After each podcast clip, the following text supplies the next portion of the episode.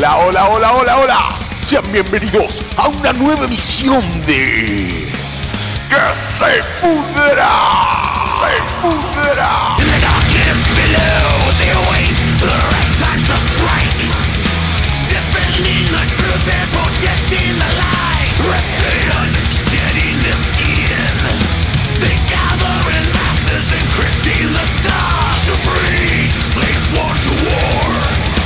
Señoras y señores, sean bienvenidos a una nueva emisión de Que se pudra.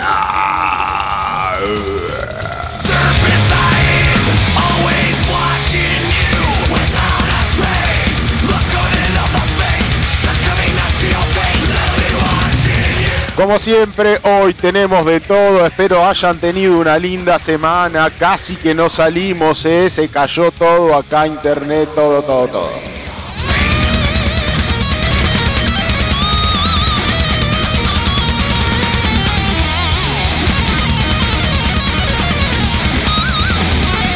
Una semanita del orto.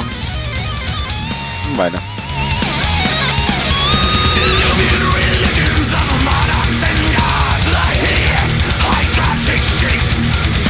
Hoy lo tenemos al señor Sergio Antonio Aguilar de cumpleaños. Muy bien, feliz cumpleaños, don Sergito. Ya vamos a hacer mención al respecto. Así que hoy, como es debidamente, no lo vamos a tener porque seguramente que está escabiado, por ahí tirado, viste, como siempre. ¡Feliz cumple, Sergio!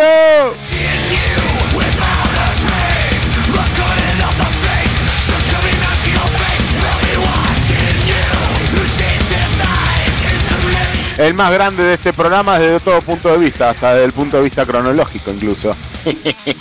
ah, qué bien, hijo de mí.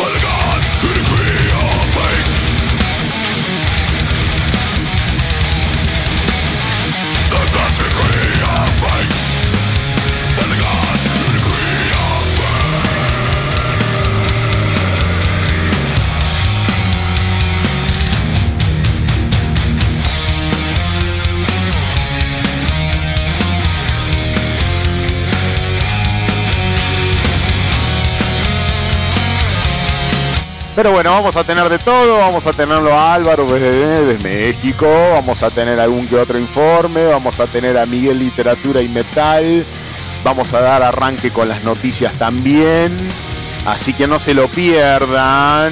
Programa corto pero bueno, dos veces bueno.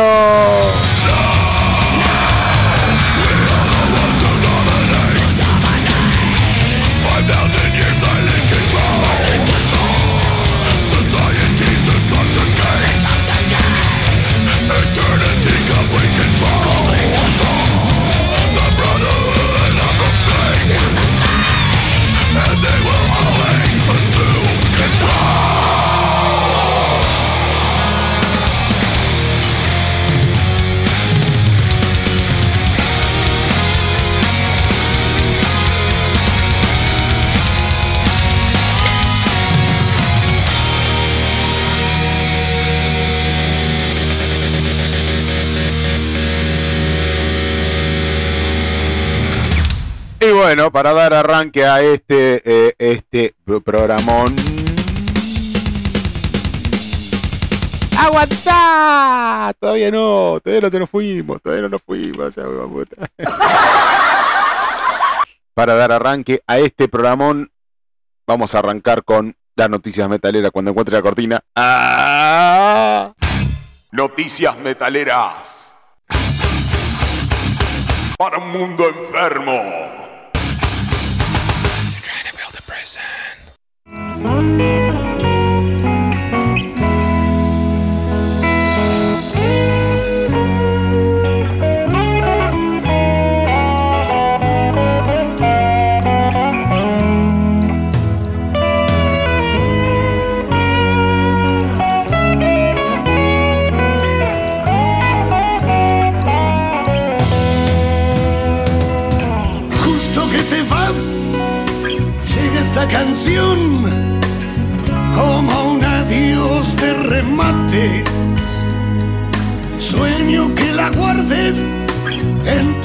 Bueno, vamos a arrancar con una noticia, la verdad, jodidamente triste, no muy feliz, para nada feliz, no, no muy feliz.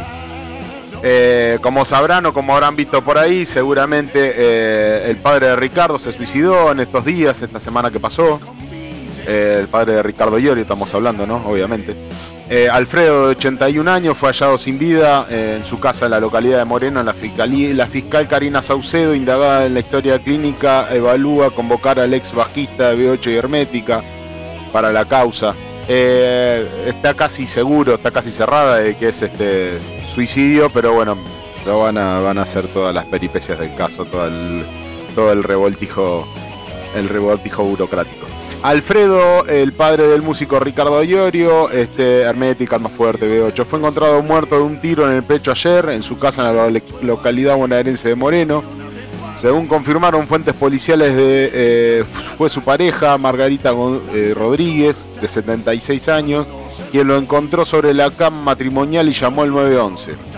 Eh, para alertar a la policía sobre lo sucedido, el hombre tenía 80 años.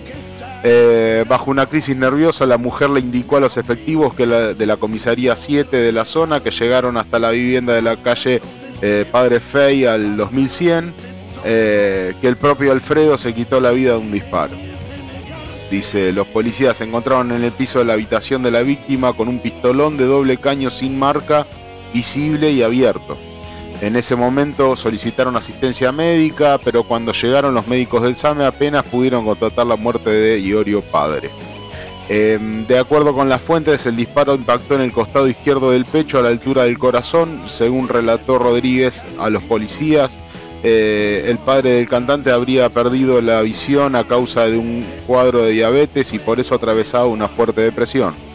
Dice, si bien todos los elementos encontrados en la escena del hecho, más el testimonio de Mónica, indicaron de que se trató un suicidio, eh, el hecho fue calificado como averiguación de causales de muerte por la unidad funcional de instrucción número 2 a cargo del fiscal, de la fiscal Karina Saucedo del Departamento Judicial de Moreno, en General Rodríguez. Eh, en el mediodía del viernes, según informaron, confirmaron las fuentes del caso, comenzó la autopsia del cuerpo de Iorio, eh, padre, en la morgue de General Rodríguez. Eh, la fiscal Saucedo recibirá los resultados preliminares en la tarde de ayer. Eh, Saucedo pudo confirmar que Alfredo era un paciente psiquiátrico, dice su pareja en una declaración sucinta, afirmó que hace tiempo expresaba deseos de quitarse la vida. Bueno, esa es la noticia pura, esa es la noticia eh, en datos puros. Nada. Eh, un saludo a Ricardo. A nadie se le desea lo peor, mucho menos este tipo de cuestiones. Triste.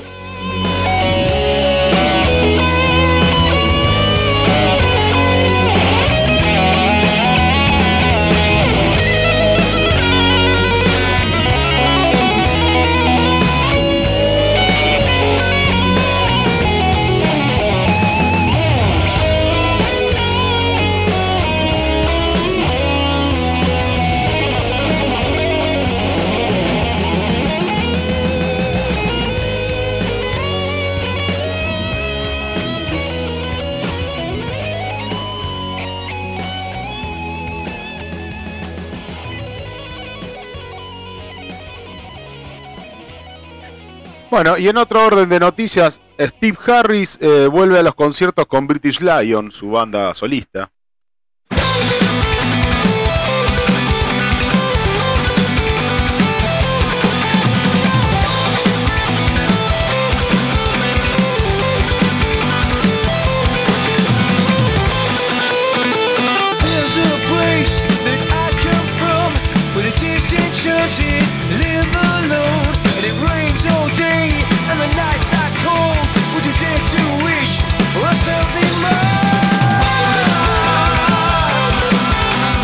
La noticia dice así, mientras Bruce Dickinson hizo unos cuantos conciertos con su gira de monólogos, dice su compañero de banda Steve Harris volvió a dar un show con British Lion el 20 de febrero del 2020 va a volver el 21, perdón, 2021.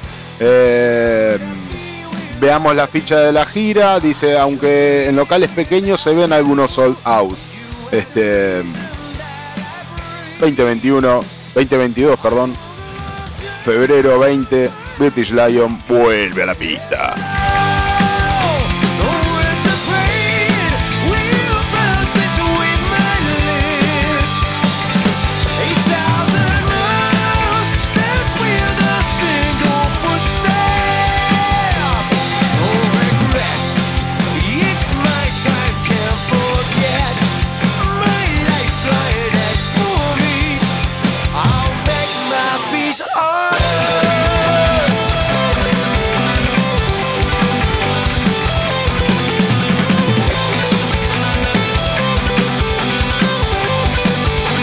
En otro orden de noticias, Sabaton publica videoclip en vivo de Ángeles Angels Kelling eh, con Apocalíptica de su nuevo DVD Blu-ray The Great Show. A ver, vamos a escuchar un poquito a ver qué onda con esto.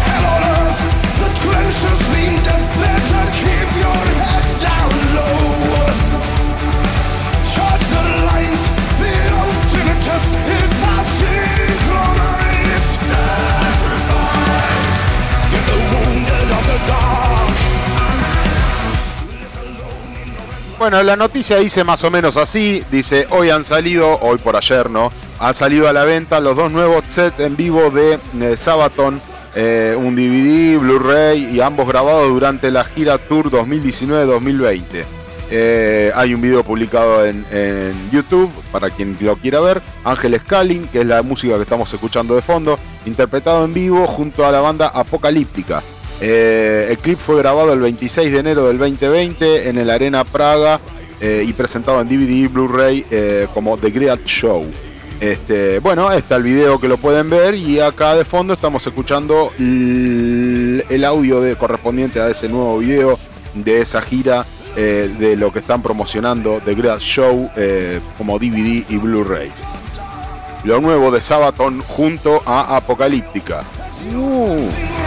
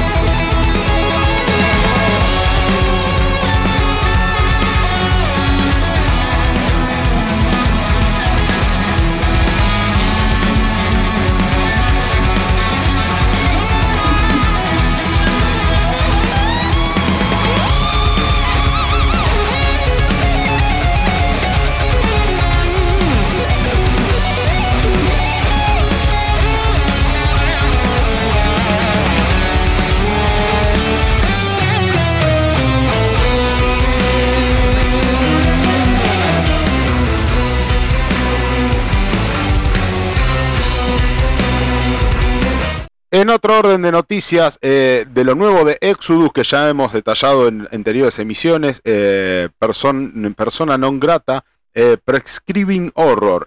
sacaron video, lo están publicando en YouTube y un nuevo, un nuevo single de este disco que ya han lanzado, Prescribing Horror de Exodus, lo nuevo.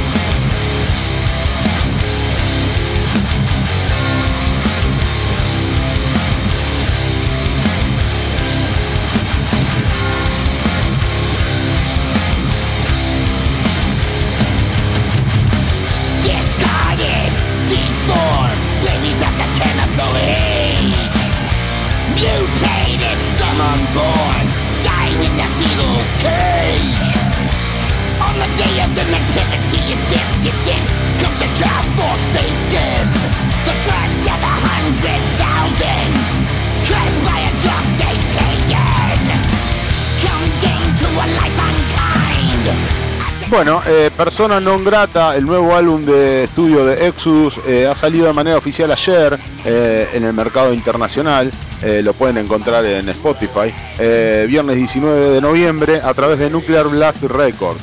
Para sociales, para continuar, promocionan este video, Prescribing Horror. El guitarrista de la, banda, de la banda Gary Holt comentó al respecto, por fin llegamos al día del lanzamiento de Persona Non Grata que esperábamos con impaciencia y cuya espera parecía interminable. Nos complace compartir con ustedes el último video de, mi canción favorita, Prescribing Horror. Una pequeña historia sobre la maternidad y las drogas. Eh, y lo cual sucede cuando se le da prioridad a la codicia en comparación con el amor por la vida y la salud. La historia de la droga talidomine. Lo pueden encontrar en YouTube, y el, pueden encontrar el disco Persona Non Grata en Spotify completo desde ayer. Exodus, lo nuevo.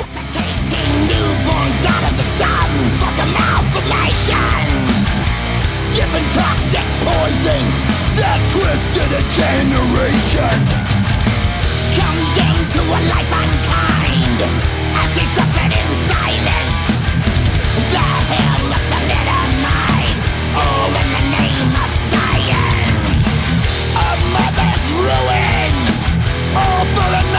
greed. Prescribing horror and sorrow when they breed First created in the past As an antidote for sarin gas. Created in camps of death. What price upon of blood? Liveless, eyeless, all order displaced.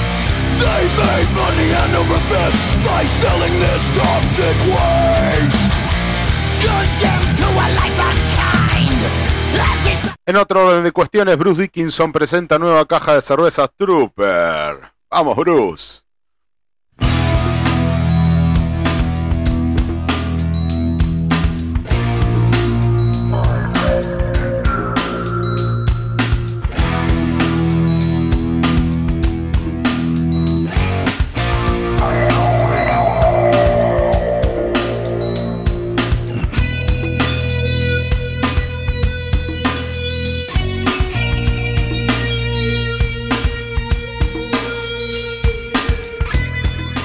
Dickinson, vocalista de Iron Maiden, abrió la nueva caja de cervezas Trooper y lo sirvió a todos en el video que se publicó en un canal de YouTube de la doncella de, hierro. Eh, estas son las cervezas que contendrán la Collection 2, eh, dice la cual tiene un precio de 19.9 libras o 27 dólares. Este, y, ya se pueden ordenar a través de la plataforma Robinson Brewery. Brewery. Brewery. Robinson Brewery. Ok.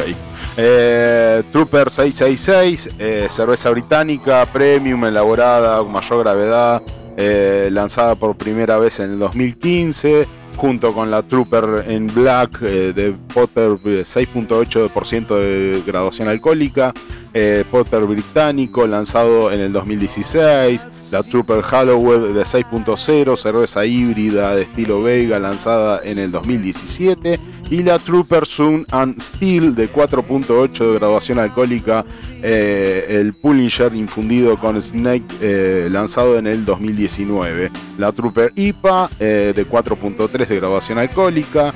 Y la Trooper Fear of the Dark, la cerveza negra de chocolate negro con cuerpo rico y sabor.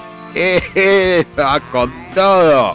Dickinson no se pierde una, una no se pierde Bruce, Vamos con todo a facturar.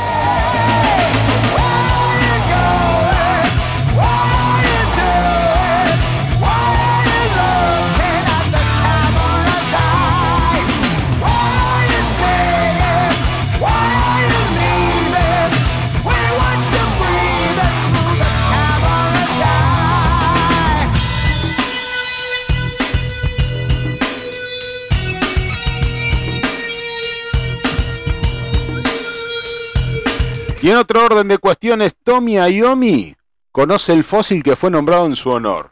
¡Grande, Tommy!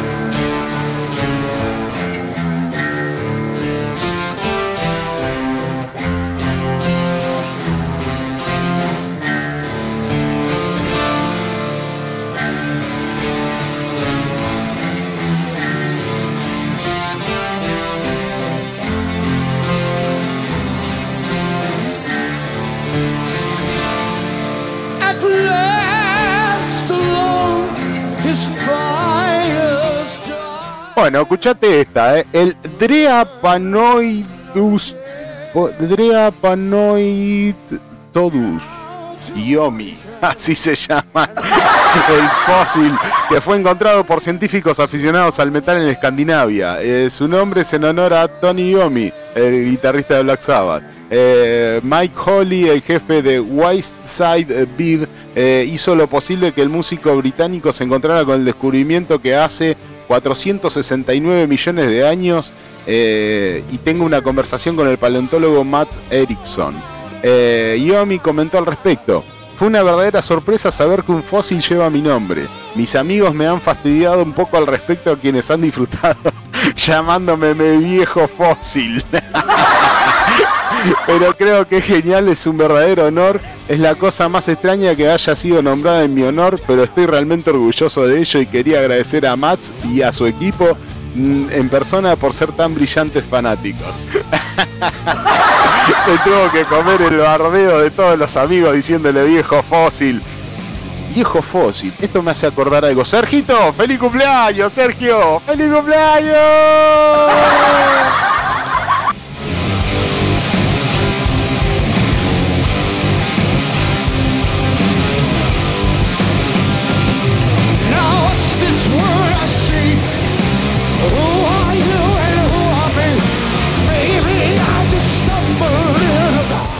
No tendrás un fósil en tu honor, Sergito, pero tenés a que se pudra deseándote un feliz cumpleaños desde acá, viejo fósil.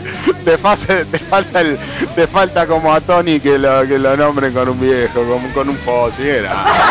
feliz cumpleaños, sepan todos. Nuestros amigos Sergio Antonio Aguilar hoy están cumpliendo añitos haciendo el asado y chupándose algún vino seguramente.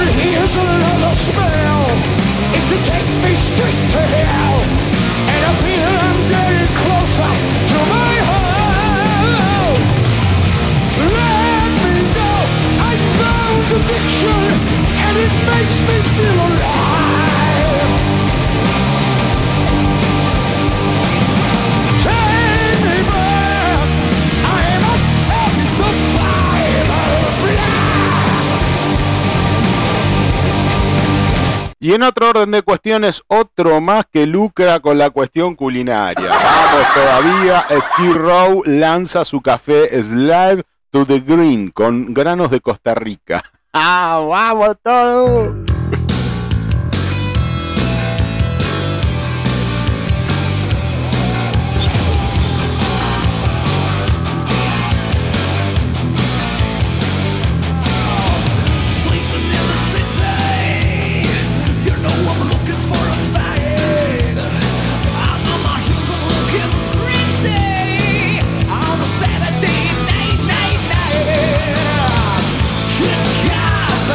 Bueno, la cuestión dice más o menos así, dice luego de incorporar a Disturb en su portafolio, Diaz Led Coffee anunció oficialmente que firmó con Skid Row para comercializar el café Slave to the Green, eh, con granos de Costa Rica y Brasil. Dice, la presentación de 12 onzas, 336 gramos, estará a 20 dólares y está listo para ordenar en la tienda oficial web. Eh, los envíos eh, se harán desde fines de noviembre, así que cualquiera que se quiera tomar un cafecito en honor a Skid Row puede encargar estos a, costas de estos 20 dólares este, por 336 gramos. Left to the Green eh, ya mismo.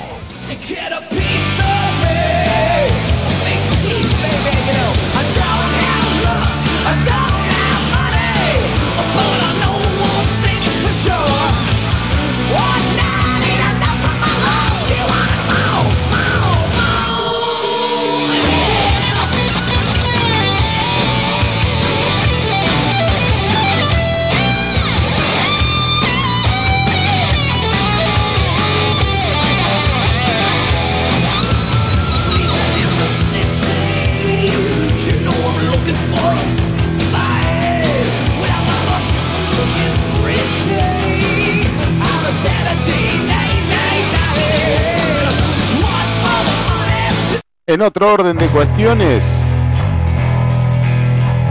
escuchemos la colaboración entre Nergal y Tobias Forge de Ghost. Escuchemos, a ver, escuchemos.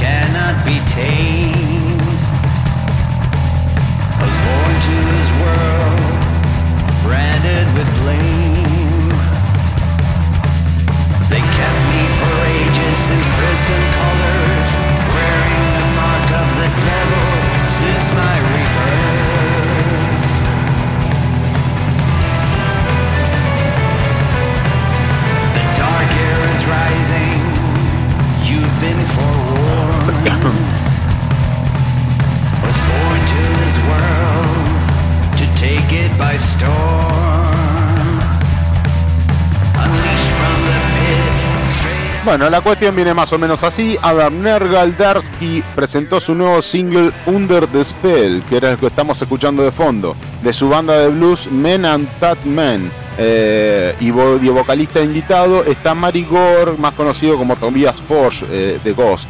Eh, Nergal dijo sobre Under the Spell. Aquí vamos, dice, estamos de regreso, esta vez con Under the Spell, con Mary es rockabilly con esteroides. Está bien, es difícil encontrarle la. Eh, la interpretación a eso, pero bueno. Eh, me encanta la canción, es parte de Men and That Man, este, que aún no habíamos explorado de esta forma. Por ahora disfruten del single, eh, que el álbum completo pronto saldrá al mercado.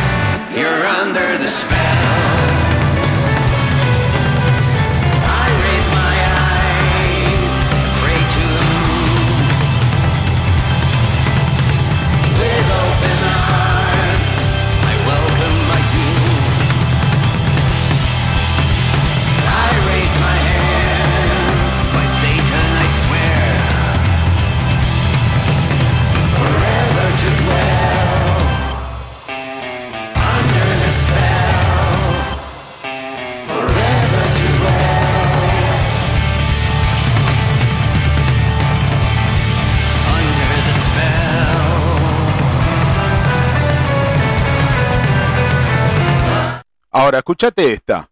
Si vos pudieras tener a un metalero oficiándote la boda, ¿a quién elegirías? Bueno, si lo pensaste un poquito, tenés en la lista a Dee Snyder. ¿Qué tal? ¿Cómo te va?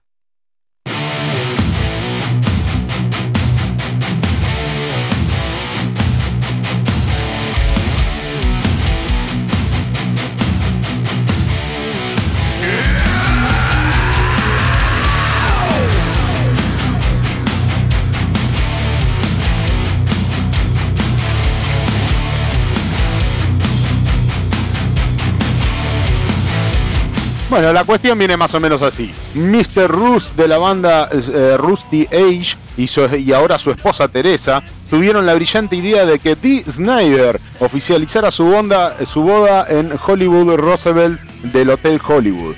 Eh, el cantante estadounidense preparó un pequeño discurso en donde aseguró que hizo de padrino de bodas de Twiggy Ramírez y, hasta su hijo eh, Jace Blaze. Eh, pero bromeó de que todos están divorciados.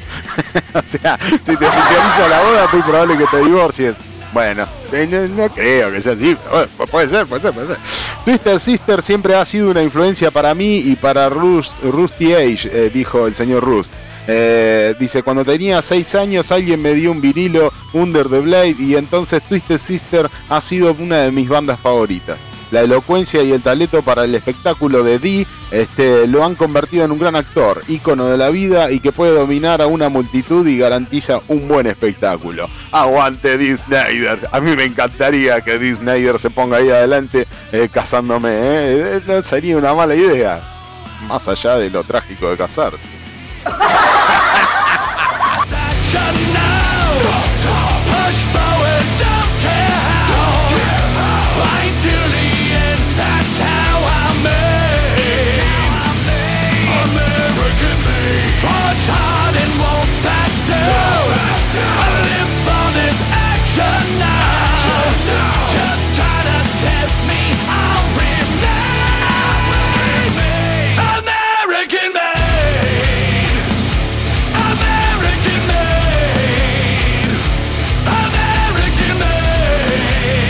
Bueno, y en otro orden de cuestiones, en Martin Axe, Roth, deja eh, de ser el músico baterista de Opet eh, horas antes del inicio de la gira. Mm, ¡Qué garrón!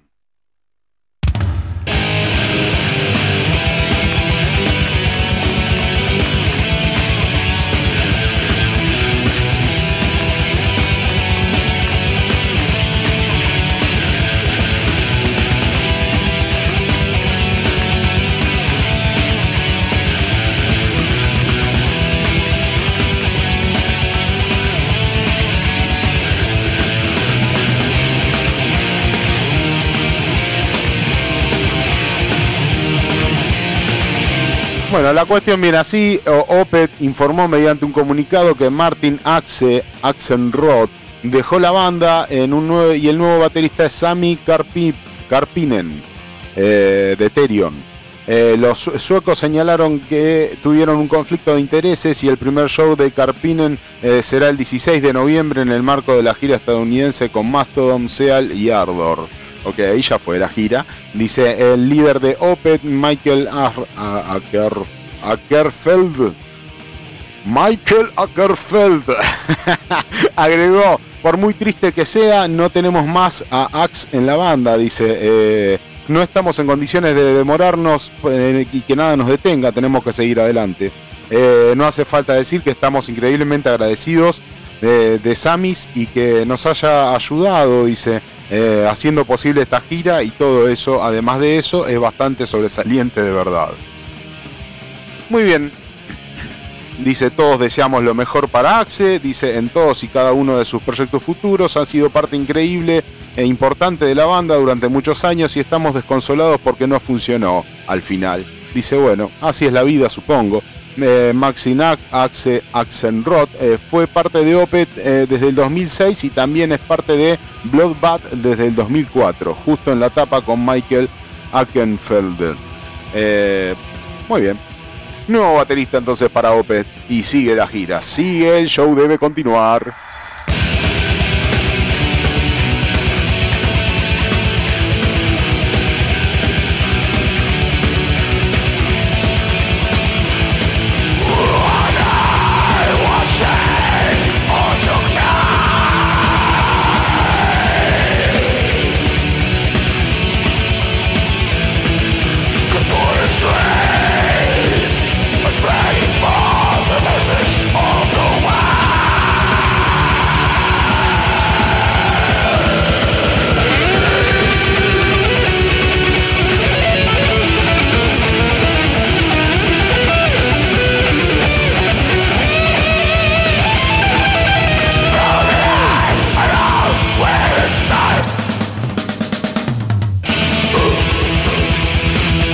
Bueno, en otro orden de cuestiones, habíamos en algún momento presentado esta banda Soen. Eh, bueno, con Soen confirma eh, shows en Chile para el 2022, 23 y 22 y 23 de marzo en Chile. Así que los vamos a tener probablemente acá en la Argentina, supongo, supongo, para ahora en Chile.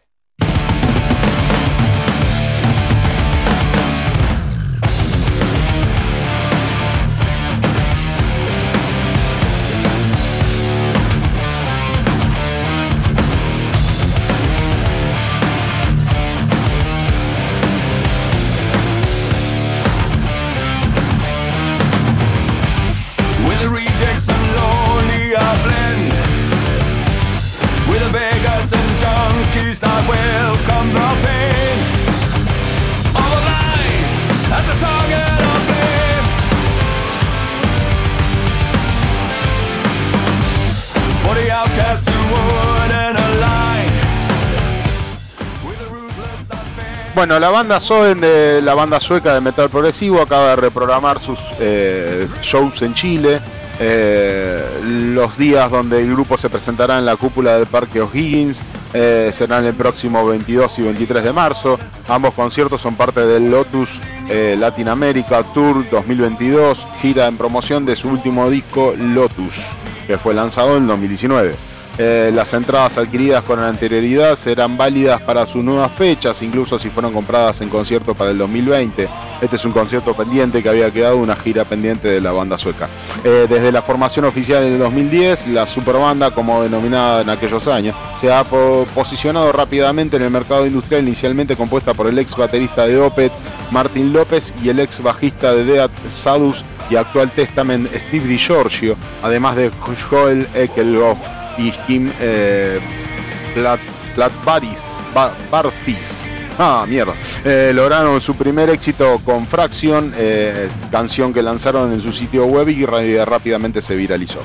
Bueno, muy bien, tenemos entonces reprogramación de, de gira para Soen, la banda sueca en Chile y próximamente van a seguramente saltar a Argentina y Brasil por lo general suele suceder así. Por ahora no lo han detallado, pero en Chile 22 y 23 de marzo. Soy.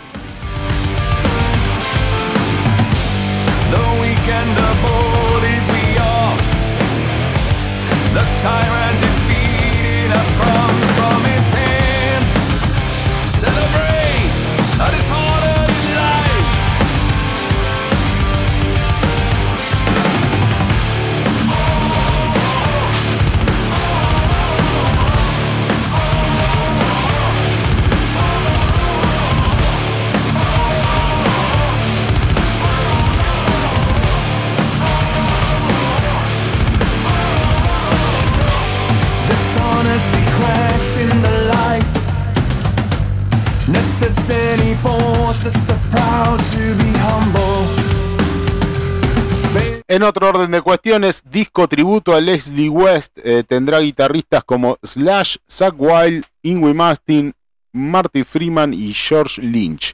Y por ahora lo que tenemos eh, acá es un adelanto del eh, Blood the Sun de Zack Wild, un adelanto hecho para este disco tributo. escuchemos un poquito, a ver.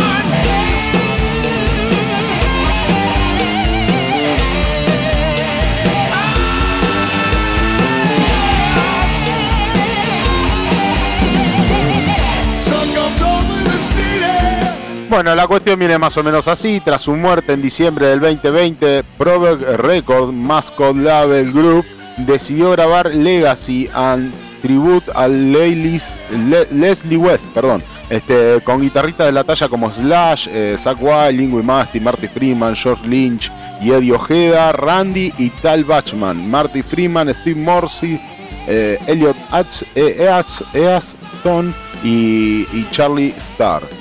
Eh, dice, los vocalistas serán Dee Snyder, John Lynn Turner, Mark Lavelle y el baterista estará Mark, Mike Pornoy. Dice, este, mm, además participaron los antiguos compañeros de banda de West, el bajista Rev Jones y el baterista Bobby Rodinelli.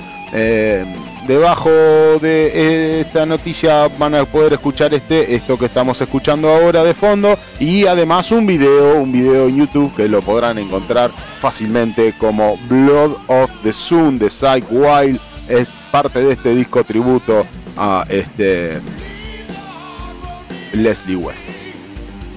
Escuchen un poquito más.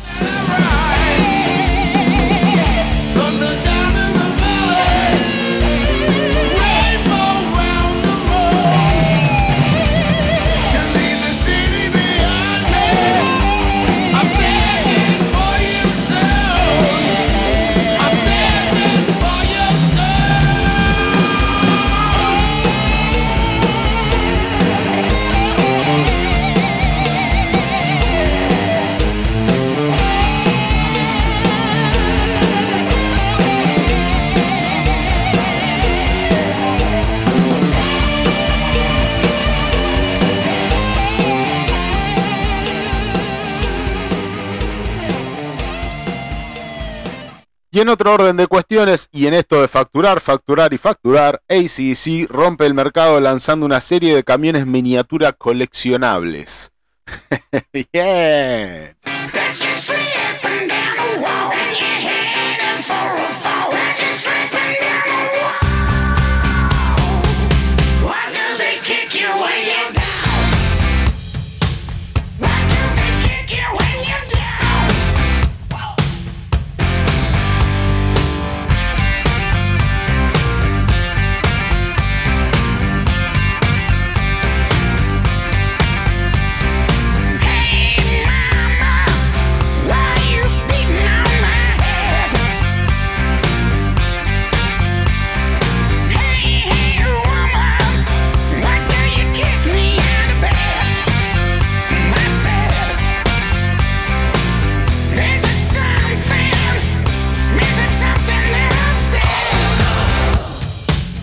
Bueno, la cuestión viene más o menos así, dice eh, la marca Fitzgear eh, ha anunciado a través de las redes sociales el lanzamiento de una colección de miniaturas en camiones, decorados con las ilustraciones inspiradas para el álbum Power Up, el último álbum de CC, este, publicado en el 2020. Las réplicas son cabina dormitorio Peterbilt modelo 389 de 63 pulgadas, de techo y medio, trabajada en gran detalle, incluido un remolque de engranajes eh, capó rebatible y detalles de auténticos de motor, ruedas delanteras inclinables, interior de la cabina con detalles precisos. Un, juguetito, un camioncito coleccionable.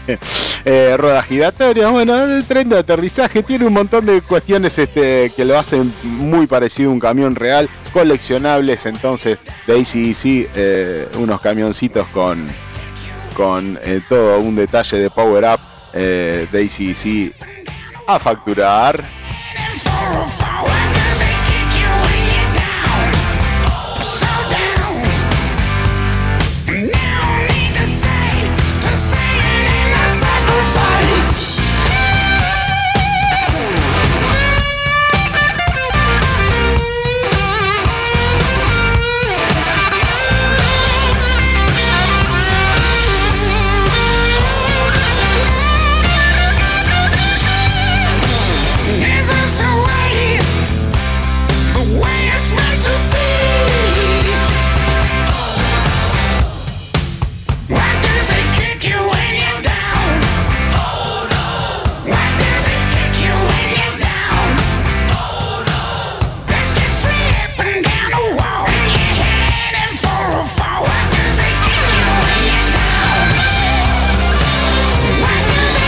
Bueno, eh, hemos terminado acá con estas noticias metaleras. Yo quería particularmente eh, felicitar a mi amigo Sergio Antonio Aguilar por su cumpleaños. Un gran aplauso, un gran este, un gran este eh, ya eres un tipo que no, no cumple, conmemora a Sergito. Así que este, queremos desearle un feliz cumpleaños desde este, desde este nuestro lugar, nuestro espacio. Lamentablemente hoy no nos puede acompañar, este, porque tiene, bueno, gente en casa, ¿no? Tiene todo un festejo, así que feliz cumpleaños, Sergito. Que los cumpla feliz.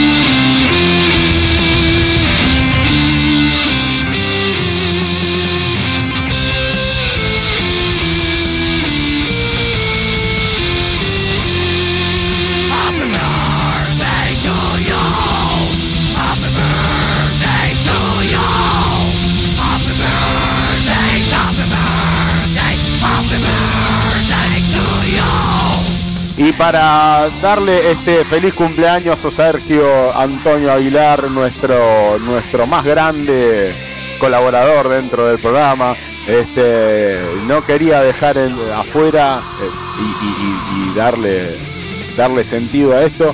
Eh, un tema que lo, ha inspirado, yo creo que se han inspirado en él para hacerlo.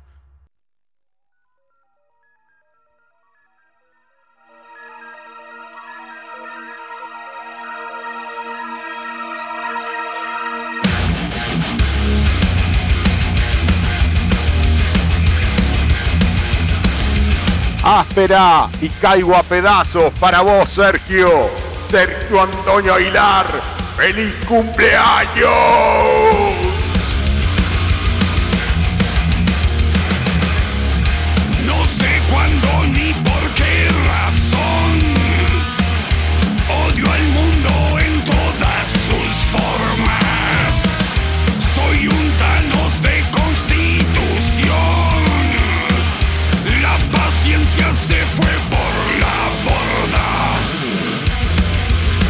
Sergio Antonio Aguilar. ¡Feliz cumpleaños! La cobichada vino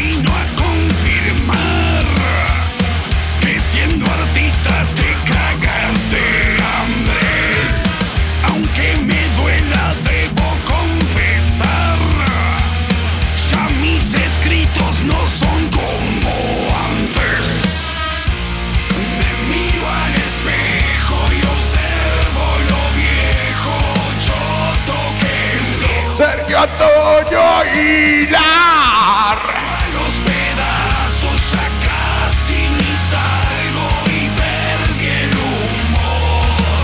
Sergio Antonio. Me miro al espejo y siento lo viejo amargo que es. Sergio Antonio Aguilar.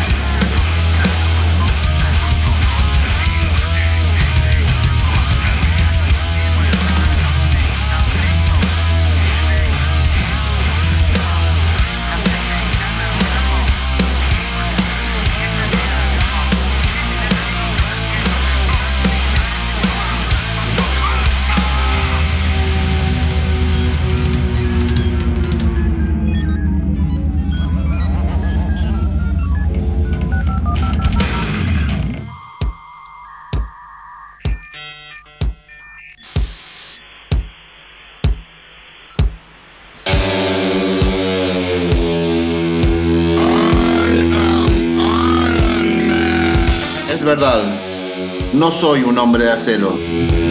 Soy apenas un insignificante punto en el universo tratando de dejar su huella. Mi nombre es Miguel Eduardo Sandoval y quiero invitarlos a todos a que develemos qué relación hay entre el heavy metal y la literatura. Todo esto acá. Un que un que un que.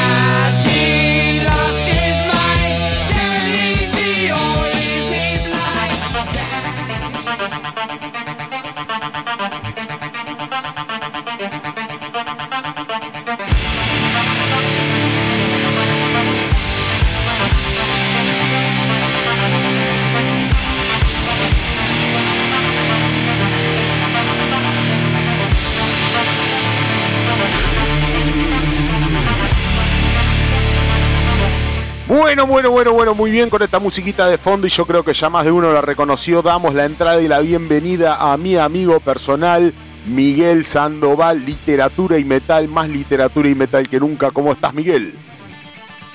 Buenos días, buenas tardes y Buenas noches. Amantes de la ropa monocromática y la música pesada. Muy bien. ¿Qué tal? ¿Cómo andás? ¿Cómo estuviste esta semana, lindo? Eh, linda, linda, linda. Media pesada, mucho, mucho tráfico, mucho accidente en la calle, pero bien, bien. ¿A vos también te fastidian los niños? Eh, tengo una relación muy especial con los niños ajenos. Eh, eh, lo, lo he trabajado, el tema de no em, de, de que no me molesten tanto. ¿Viste? ¿Qué, qué es lo que te Por molestan ejemplo- de los niños ajenos? Yo tengo, yo tengo con mis hijos, Merlina y Amadeo. Sí. ¿Qué edad una Pará, pará, contextualo, contextualo. ¿Qué edad tienen? Mer- bueno, Merlina en estos momentos tiene 22 años y Amadeo tiene 15. Ok. Pero con ellos teníamos una relación, viste, yo juego, eh, ju- jugaba más todavía cuando éramos chicos, viste. Sí. Eh, teníamos un trato que con otros chicos no he tenido. Con mis sobrinos, por ejemplo, eh, me ha costado engancharle la vuelta, viste.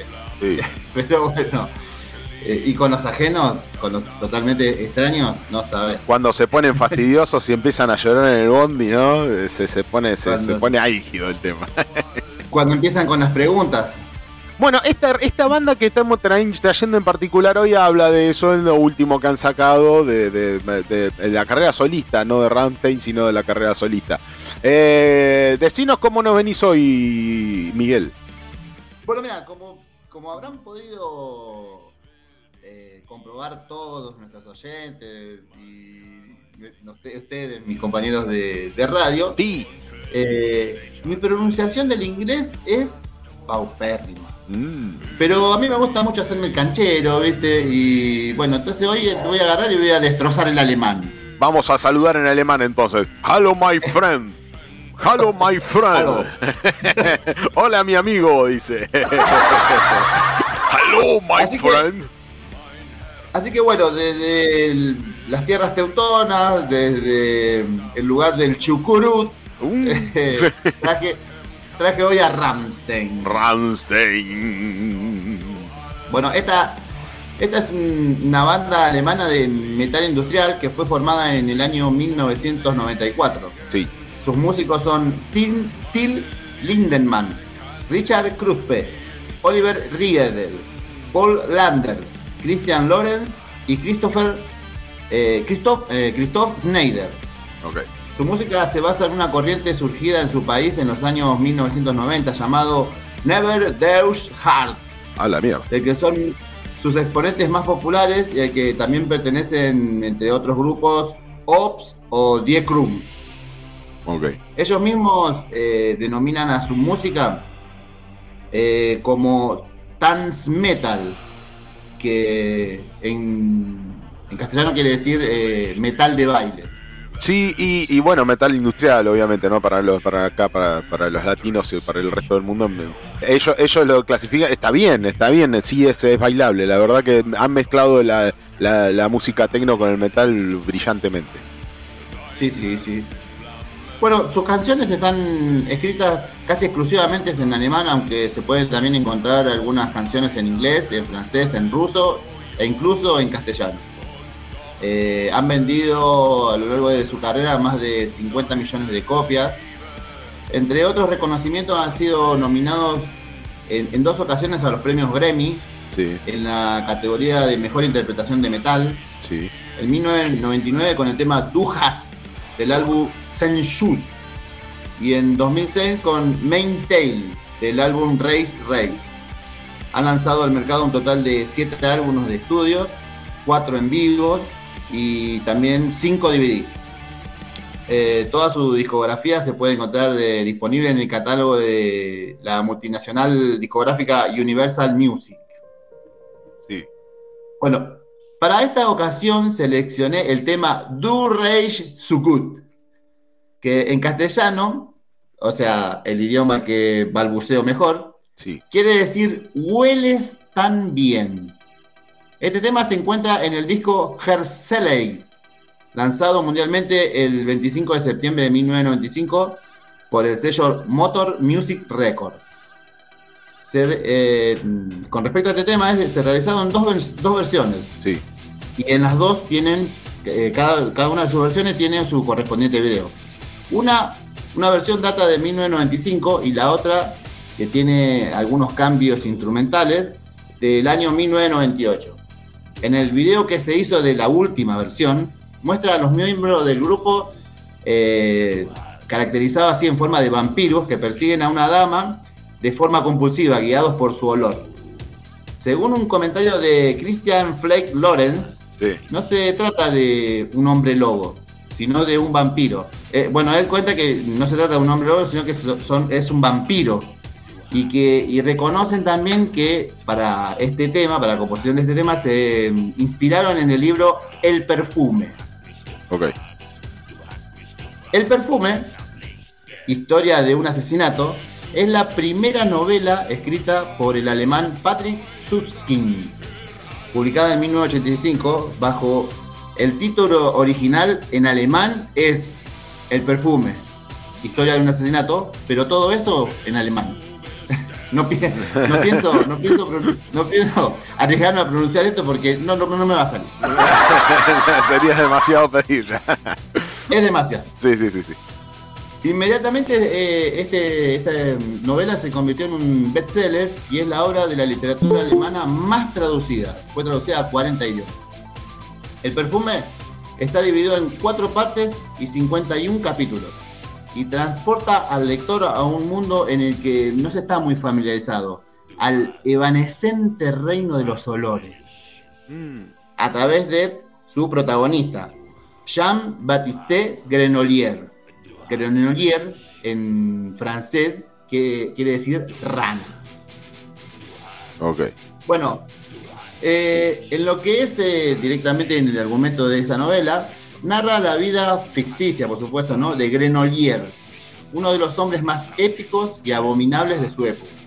El autor de la novela lo coloca en la Francia del siglo XVIII. Desde su, su nacimiento, el protagonista, Grenolier, descubre y percibe al mundo a través del sentido del olfato, el cual lo tiene mucho más desarrollado que el resto de las personas. Sin embargo, él carece, el Granolier carece de un olor propio.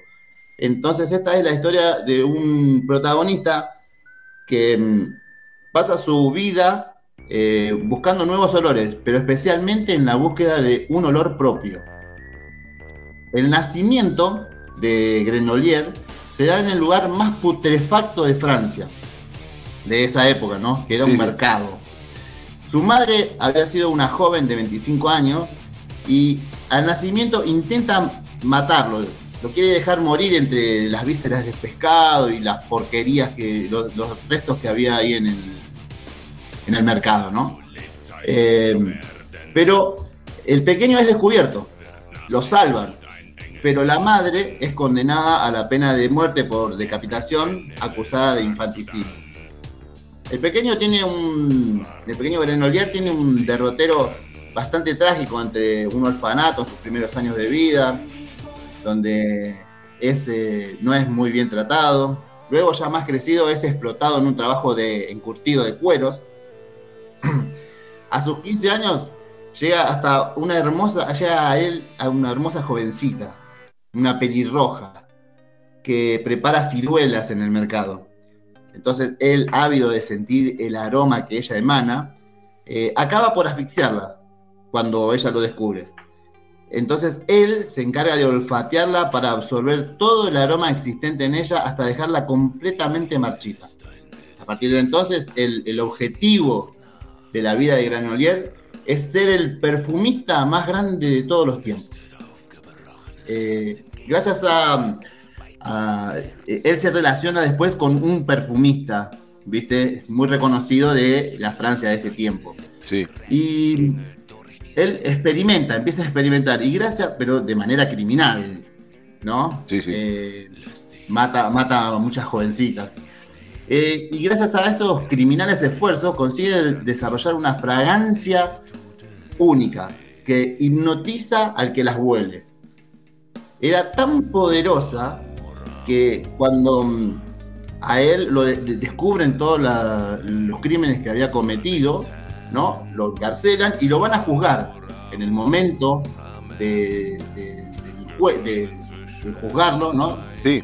él se impregna con la fragancia esta que creó. Y estaban asistiendo una multitud de 10.000 personas al- a la sentencia de él.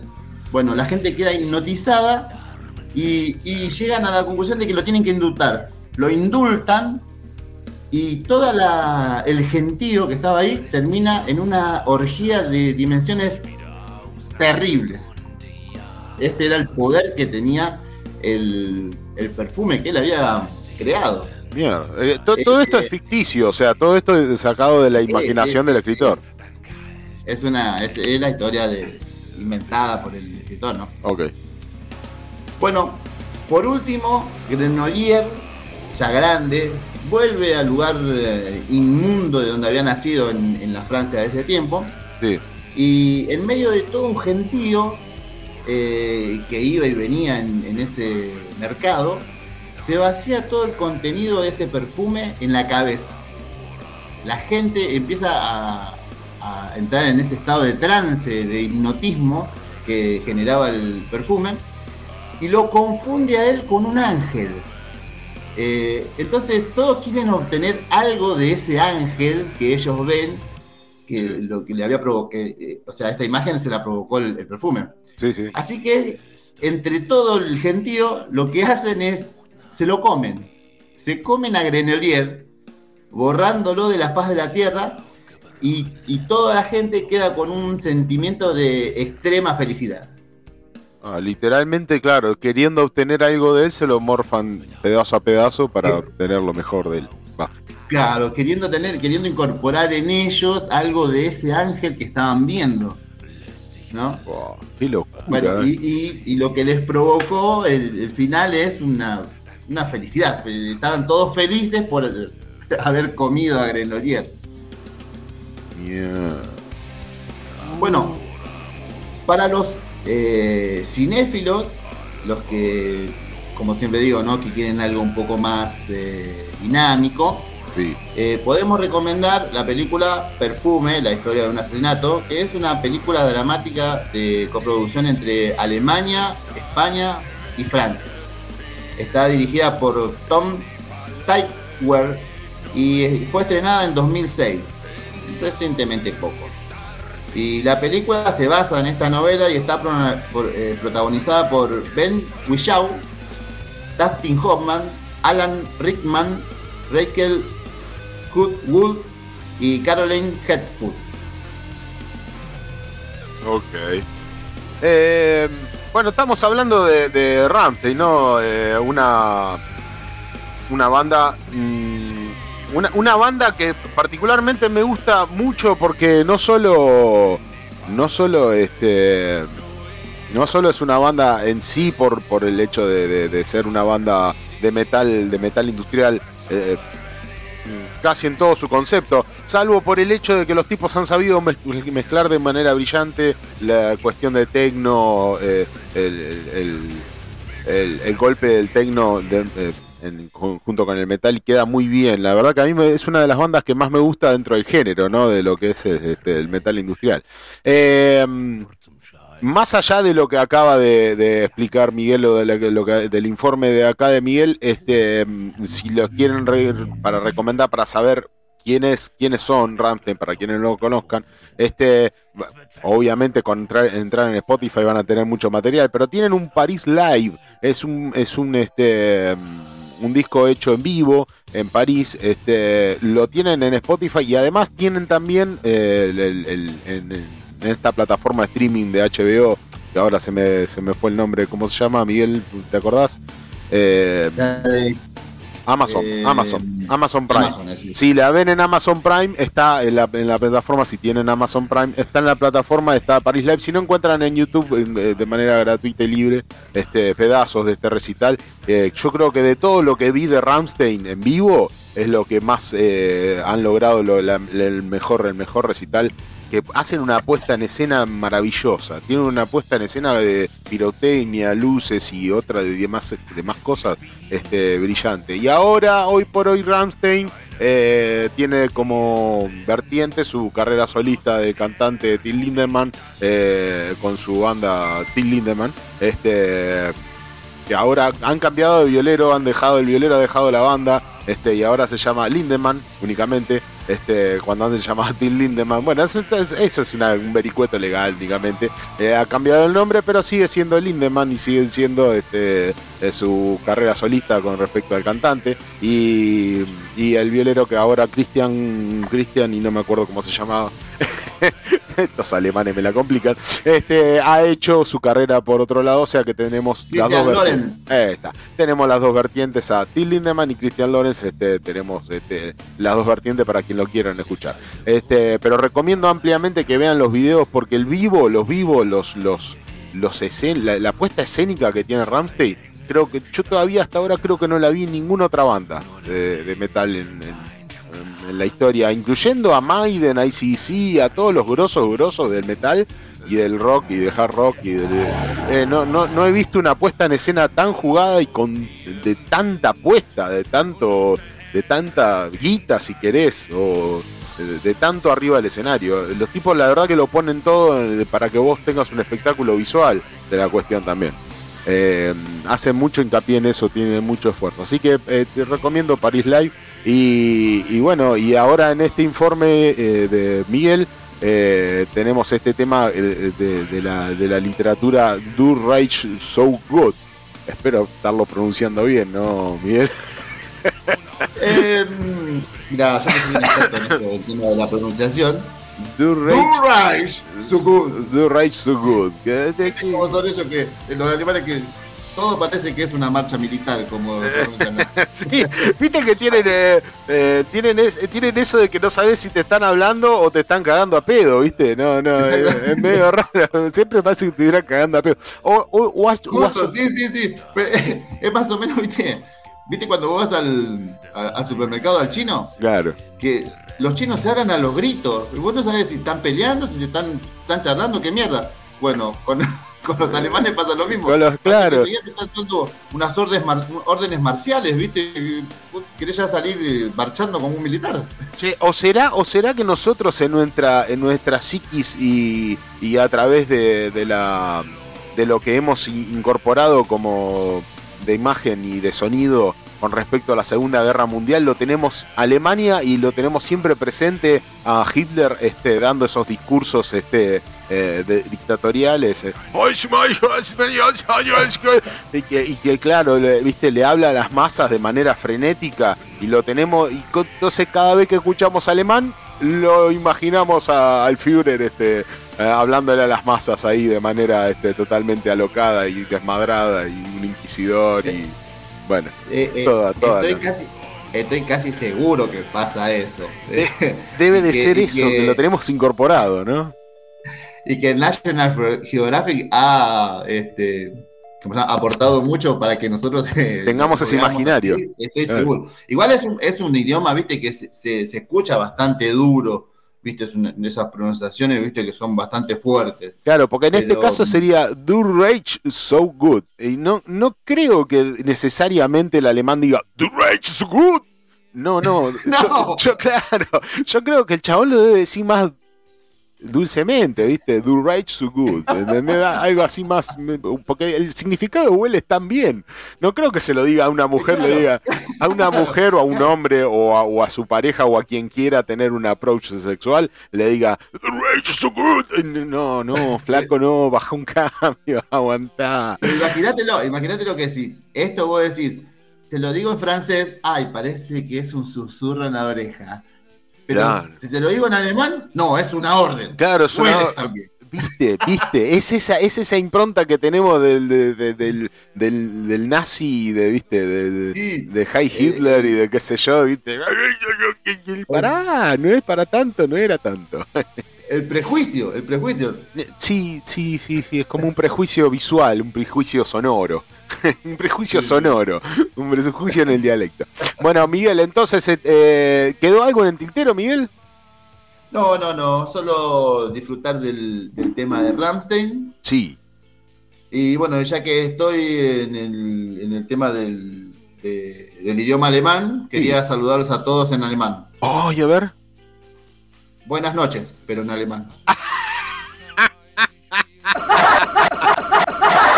Bueno, está bien, y que cada uno eh, saque sus conclusiones de buenas noches en alemán. Bueno, entonces nos vamos con Do Rage So Good. ¿Está bien, Miguel? Exacto. Bueno, Do Rage So Good y a bailar con esto metal bailable.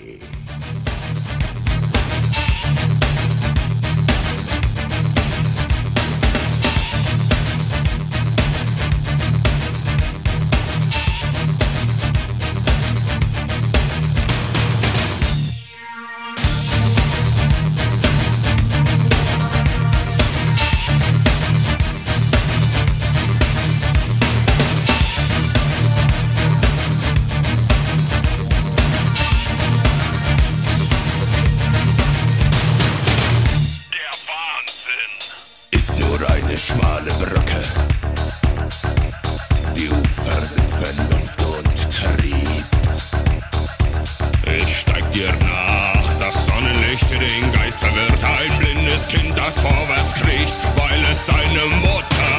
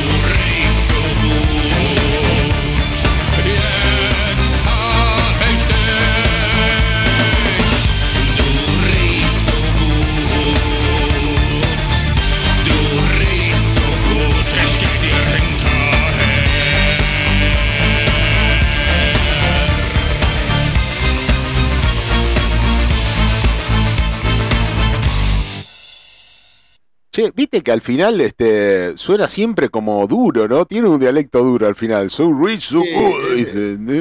Su ri, su gu. Son duros los hijos de puta. Buah, ya está. Muy poco romántico, muy poco romántico. Sí, sí. Creo sí. que, eh, qué sé yo, ponerle, eh, estás en un boliche, no, le, no ligás, pero ni en pedo con ese No, idioma. ni en pedo. Bueno, Miguel, será, será entonces hasta el sábado que viene. Sí, sí, hasta el sábado que viene. Chaucito, amigo. Joyas perdidas. Nuevos clásicos. Rarezas. Metal mexicano.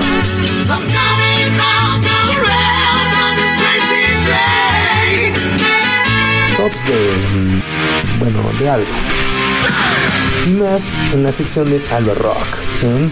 Que se pudra. Alvarito, ¿cómo estás desde México? ¿Qué onda, carnal? Amigos míos, ¿cómo se encuentran? Bueno, amigo mío, nada más tú, ahorita te saludo a ti, pero digo plural a todo el equipo y a todos los escuchas. ¿Cómo se encuentran? Todo bien, todo bien. Acá festejando el cumpleaños de Sergio, ¿viste? Porque conmemora 52 añitos el viejo. ¿Va? ¿52 era? Sí, sí, creo que 52. Hombre, pues ya, ya es un, es un trayecto admirable de vida que eh, el día que yo cumpla esa edad no sé si voy a tener la fortaleza mental de ahora. Yo creo que no sé si vas a tener la fortaleza en todo su concepto. En general, en general vamos a ser muy, vamos a ser diferentes, amigo, pero bueno, esperemos que la esté pasando muy bien nuestro amigo Sergio. Sí, yo creo que se falopea este viejo. Que, que- que se, que- mantenga en pie después de tantos años, que se mantenga en pie ya es, es una proeza de la naturaleza y la ciencia. Exactamente. Bueno, Pero Alvarito, ¿de qué venimos hoy en el festejo de cumpleaños de este Sergito? ¿Qué venimos hoy? ¿Con qué informe maravilloso nos traes? Pues mira, venimos a hablar de la tercera de cuatro partes de acerca del folk metal, acerca de este pues subgénero que hemos encontrado dentro de la música, dentro del metal, que se vuelve algo interesante después de una, después de un tiempo, se vuelve muy explorable. Creo que es de los eh, de los géneros que más pueden dar de sí yo desde mi perspectiva, eso es lo que asumo. Creo que este es el género que más puede dar de sí. ¿Por Sí. qué? Eh, ¿por qué lo digo? Eh, creo que lo que yo les decía anteriormente, ¿no? El hecho de que culturalmente cada que tomamos algo que nos gusta y lo, y lo queremos recrear, lo queremos llevar a cabo, Sí. pues siempre lleva como un, un sello, un pequeño, eh, una pequeña huella de lo que nosotros queremos implementar o, o- o dejar en ello y que esta viene pues eh, impresa desde nuestros genes, desde nuestra psique, por lo que en, en nuestra cultura, en nuestra, digamos, este, eh, en nuestra raza, en muchas formas, eh, pues expresamos. Y creo yo que eso no nos hace superiores a nadie, no nos hace mejores, simplemente nos hace diferentes y, e, y- e interesantes, ¿no? Y a veces a partir de ahí, de la concepción, eh, per- eh, no sé, eh, de cada persona, la, la concepción, eh, ¿cómo se puede decir esto? Personal, natural. Sí, exacto, subjetiva, era la palabra que ok. quería usar, subjetiva.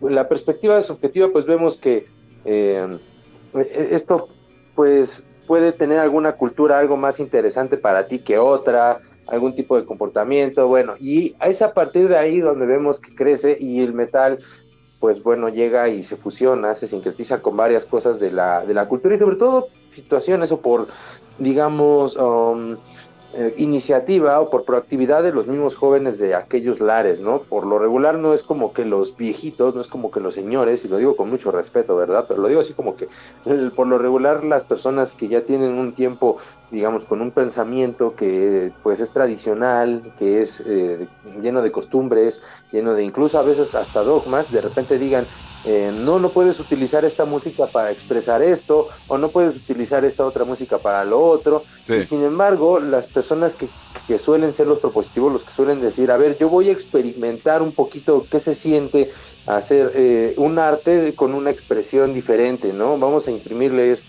Entonces, esto se da como en la juventud, creo yo que es eh, de las cosas o de los carros que más pasan eh, y, que, y que nos enriquece como seres humanos. Claro, Ahora, es, es el fundamento, es el fundamento prejuicioso de aquel que vivió mucho y piensa de que todo está escrito de tal manera y tiene que ser reglamentariamente a eso ajustarse siempre. Exactamente, porque bueno, por un lado se puede entender, ¿no? El- la preservación de la cultura, el, digamos, el, el- el querer que las cierto tipo de cosas pues se mantengan originales, Sí. no para que, digamos, eh, digo, esa es mi perspectiva, ¿no? Yo creo que hay cosas que vale la pena rescatar en su originalidad, en su, en su esencia más pura, y no necesariamente cerrarle las puertas a que esto adquiera nuevas dimensiones o que esto se pueda adaptar a nuevas cosas, a que esto pueda evolucionar de muchas formas. Sí tener en cuenta cómo son los fundamentos. Y eso, por ejemplo, quiero dar un ejemplo pues, relativamente burdo que tiene que ver con los conocimientos, ¿no? Sí. Tan solo la informática. Si tú no sabes cómo funciona el código binario 2.0, perdón, 2.0, el código binario 1.1, 1.0 y así, no sabes qué significa el 1.0 y el 1.0, 1.1.1.0, Sí, sí. ese tipo de, de cosas, no, después no vas a entender qué es, qué es lo que significa eh, una sentencia, en, en, por ejemplo, en programas más complejos como Java, ¿no? O no vas a poder crear bibliotecas en, lugares donde también se crean programas o microprogramas de, de computadora, ¿no? En, en determinados tipos de lenguaje. Y ok, tú puedes en algún momento ser un buen diseñador de páginas web, ¿no? Y decir, bueno, yo ya diseñé esta página web, es muy visitada, es muy eh, intuitiva, eh, da mucho, eh, a, a los dueños de esta página les ha dado mucho el diseño como está, pero si tú, digamos, no conoces el código, un día se va a caer la página y te vas a tener que meter al, al código y no, sab- no vas a saber qué es, ¿no? Entonces, si tú no entiendes el, el- el lenguaje eh, informático a nivel básico, Sí. posteriormente no vas a poder eh, atender otro tipo de emergencias, ¿no? Por más actualizado que estés. Claro, sí, sí, que la modernidad no te pase por arriba y creas que está todo, que está todo resuelto de- desde, desde un punto para arriba, porque desde un punto para abajo la base de la cuestión es importante y es importante conocerla para saber cómo seguir hacia arriba, porque si no seguís hacia adelante en un, pisando en, en arena movediza.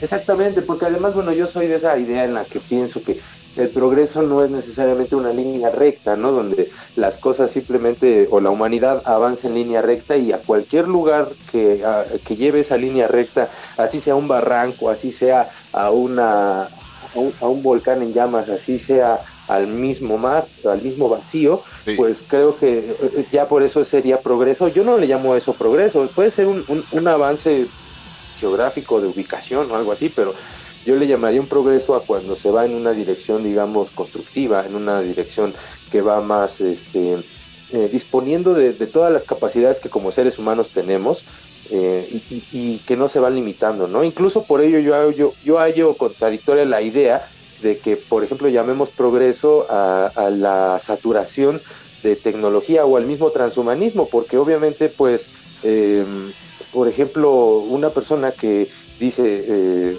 no veo de mi ojo derecho, pues bueno, puede decir que bueno que existe una tecnología que pueda hacer que yo tenga un nuevo ojo.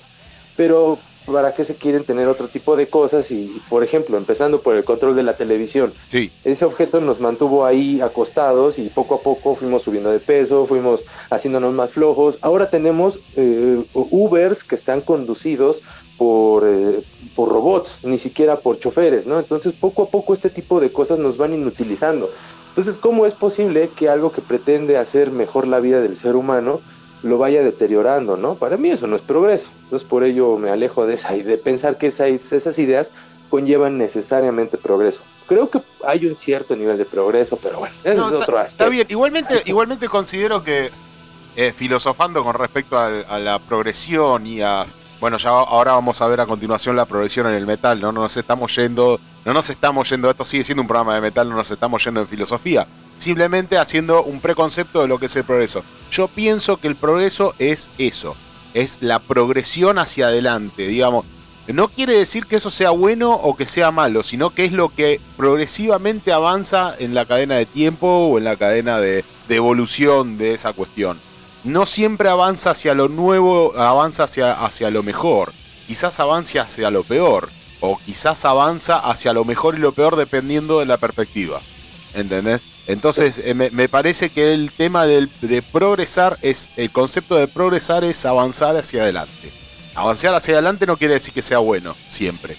Entonces, lo que vos querés decir de- del sedentarismo en la gente eh, fue un progreso, porque sí, obviamente las redes sociales y, y toda esta cuestión mediática hizo que la gente avanzara hacia un, a una comunicación más masiva. Lo que no quiere decir que eso sea eh, efectivamente bueno o que sea eh, próspero para, para la humanidad. Eh, bueno, a- depende de cómo se utilice y depende del punto de vista.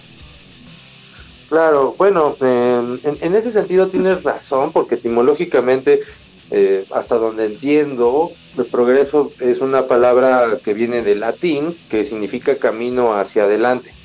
Entonces, Claro. bajo esa perspectiva, sí, yo lo, yo lo digo desde una perspectiva en la que hoy en día llamamos progreso, eh, por ejemplo, llegamos y vemos un pueblito que no tiene pavimento, que no tiene ci- servicios como el drenaje, como la luz, como el teléfono, que ya es muy difícil hoy en día encontrar un lugar así, pero lo- los hay, ¿no? No te creas, eh, te vas acá, acá a Argentina, el Chaco, a, a Chaco y, y encontrás este, tribus este, aborígenes y no tanto y, eh, eh, viviendo en esa situación. Eh, es, una Claro, cuestión, bueno. es una cuestión de perspectiva, por eso te vuelvo a decir, una cuestión de quién lo ve y cómo lo ve. Me refiero porque hay, hay lugares así, incluso en la América Latina, que a pesar de que están, tienen esas condiciones, ahí llega el Internet y llega Coca-Cola, ¿no? Y llegan ciertas cosas. A, eso, a ese punto me refiero, Sí, ¿no? O sí. sea, Eh, Es tan antagonista como eso, sí. Exacto, a, a ese punto me refiero, o sea, en, el otro aspecto también tiene razón, ¿no? Pero, pero por ejemplo, eh, eh, ver un, un, un pueblito que no tiene, bueno, si más adelante eh, ese pueblito, digamos, eh, adquirió, eh, digamos, eh, educación, adquirió servicios, adquirió un estilo de vida y hoy en día tiene salud, educación, mínimamente esas dos cosas, tiene administración y tiene seguridad también aparte, pues yo creo que podemos pensar y tener en la cabeza que ese, ese avance positivo fue un progreso. Sin embargo, si vemos y, lle- y llegamos que es presa del narcotráfico y todos los vecinos eh, eh, se dedican a ello, y bueno, fue un avance, ahora tienen un poco más de dinero y a lo mejor están pavimentados, pero todos se dedican al narco, bueno, a lo mejor no es necesariamente la idea que nosotros pensamos del progreso, ¿no? Claro, ¿el Estado se ocupa o el Estado no se ocupa? El Estado como Estado. Exactamente. Bueno, pero ya nos estamos yendo a otra, a otra dimensión de la cuestión. Este, eh, igualmente qué con un- bonito, amigo, qué bonito. Con un tipo, con un tipo como vos, con un tipo como vos, este, yo siempre te elogié eso desde el primer día, o, o mejor dicho, a medida que te fui conociendo un poquito más, eh, siempre elogié de vos esa, esa, esa cuestión filosófica que tenés tan intrínseca en, en ti mismo. Y recomiendo que vayan al canal de Álvaro. eh, eh, ¿Cómo se llamaba el canal? Repetilo, da, da, tus, da tus medios de, difusión de estas cuestiones que no tienen que ver tanto con el metal, sino con la filosofía. Bueno, estamos ahí en, hablando acerca de varios temas de masculinidad eh, con mi buen amigo Jordi en Paco. Estamos hablando. sí, así es, amigos. Sí, sí desde perspectivas, pues cotorras, no nos clavamos mucho en ideologías. Lo hablamos acerca de lo que padecemos a veces como, como hombres, ¿no? Así que decimos, chale, esto a veces, a veces pasamos por esto. Bueno, Eh, platicamos de, también de filosofía en otros lugares, este, con, en, en Subliminal, donde hay dos espacios, que se llama uno Ideas entre líneas y el otro se llama eh, Rompecorriente. Y próximamente otros lugares en algo que se llama El Indolatino. Entonces ahí pueden escuchar. Bueno, en Y Rompecorriente, en Indo Latino, entonces lo pueden encontrar a Álvaro hablando de estas cuestiones y de otras tantas. Eh, Alvarito, volvemos a lo que nos atañe el día de hoy con bandas Progreso ahora, Así es, hacia el hacia el hacia lo folclórico, porque de hecho parte del folclorismo, tal parte de la música folclórica tiende a ser, pues, digamos, tiende a tener elementos que nosotros ubicamos dentro de la música progresiva. Es decir, comienzan tanto sus, sus piezas musicales que llegan a, digamos, a tener cierta, cierto nivel de complejidad, también llegan a tener un comienzo dentro de la música, dentro del, dentro del track, hasta que va creciendo la pieza y se va volviendo más, digamos, emocional, más intrínseca, más, eh, eh, más compleja. Entonces, a veces sí podemos relacionar, sobre todo porque eh, la, música, eh, si llamamos música folclórica, podemos también incluir ahí la música tradicional de algún lugar. Y es verdad que la música de orquesta y la música clásica fue en algún momento música tradicional de algunos lugares. Entonces, siempre va muy ligado a este tipo de, cosas de música como, digamos, eh, mu- muy disciplinada, ¿no? No, no necesariamente música pues punk, ¿no? Pero también vemos que el punk se ha mezclado con la música progresiva y han logrado hacer, pues bueno, ahí sus cosas. Ahí, con respecto a la música, eh, junto eh, al metal, y a la música folclórica, podemos ver que ah, hay una mezcla muy interesante. En, este, en esta tercera entrega vamos a, les voy a platicar un poquito brevemente de los orígenes del, del folk metal como hoy en día, digamos, no, no, como hoy en día lo conocemos, porque lo que yo les he estado diciendo justamente es que el folk metal más que un subgénero, podemos decir, es un concepto de cómo definir a varios subgéneros que tienen eh, elementos de, de, música regional, de música respectivas, de, de culturas, o incluso de historia, porque hoy en día la música egipcia es muy diferente a la música que, que seguramente se escuchaba hace, hace milenios. Entonces, eh, pues bueno, sobre ello nos vamos a basar un poquito.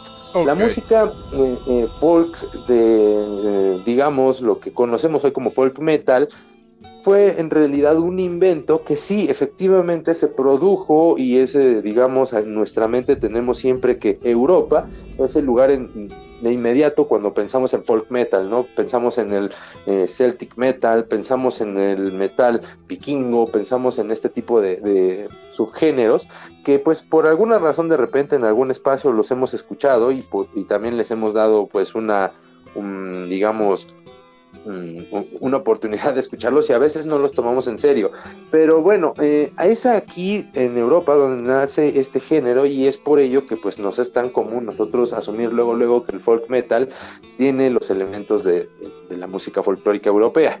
Y es que, pues bueno, es una verdad. Esto comienza, pues por ahí a finales de los ochentas, cuando había varias bandas que ya empezaban a emular algunos tipos de, de cosas, de, de, de, folclorismo de su cultura, de la cultura nativa de donde ellos se encontraban, y empezaban a mezclar algunas cosas. Pero podemos irnos todavía un poquito más atrás, porque no sé, ahí sí yo, um, yo me preguntaría si, si tienen alguna especie de de digamos de separación, así como por ejemplo el metal eh, progresivo y el rock progresivo no necesariamente tienen digamos la, misma raíz, ¿no? ¿no? No necesariamente, es decir, podemos ver que, que, que, fueron concebidos por razones muy diferentes, ¿no? No sé si, por ejemplo, también el, dentro, de, dentro de esto veamos que el folk metal como tal fue concebido por, das, por razones muy diferentes a las que fue concebido el rock eh, eh, folclórico. Sí. Vemos algunas piezas de Led Zeppelin que de repente metían ahí como algunos tambores, como recuerdo el Iron Butterfly, la canción de Inagada la Vida, ¿no? Que tenía también como tambores tribales.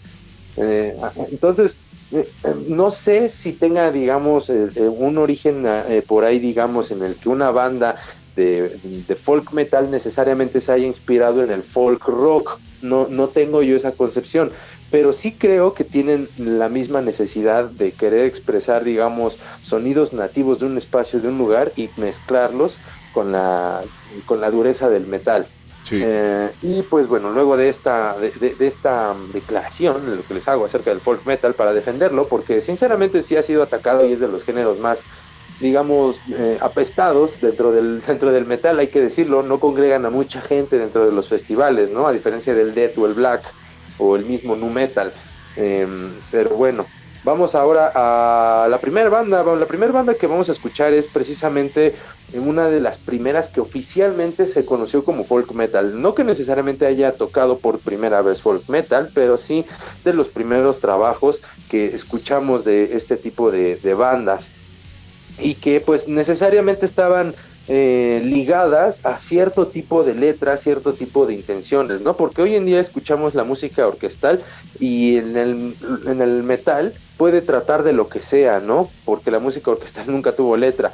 O en general otro tipo de subgéneros pueden tratar de lo que sea, pero este sí es de los géneros en los que podemos escuchar que, que, hay una temática muy común, ¿no? Que es un poco la cultura, el mismo paganismo, eh, la, la, la, negación, digamos, de la, de la cultura moderna en cuanto a la, a la ideología, en cuanto a las historias, porque escuchamos historias de duendes, historias de gnomos, historias de cosas que pues se vivían en tiempos más medievales, incluso digamos posteriores a esta época, pero no necesariamente pertenecen ahora sí que a la, a la mitología de la modernidad, sino, sino de anteriormente, ¿no?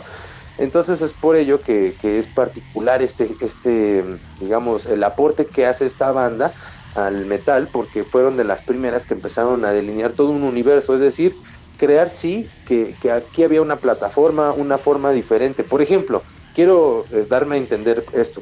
Sí. Tú, si tú crearas un logotipo por cada tipo de subgénero del metal Sí. que hay, eh, eh, es altamente probable que eh, al folk metal se- te- lo, lo- lo pintes de una manera muy particular, muy verde, muy relacionada a cosas del bosque, a cosas como de gnomos, a cosas de brujas, a cosas obscuras, sí, pero también, digamos, está un- un- una cosa que lo hace lucir un tanto campirano, un tanto rural y un tanto medieval. Ponele, sí, sí, eh, o por lo menos a lo que atañe acá a Latinoamérica, sí. Si yo tendría que pintar el folk metal, de- el folk eh, de, metal de Europa, quizás no, porque eh, yo, bueno, está bien, uno porque escucha, ¿no? Y, y más o menos eh, lo pintaría de negro.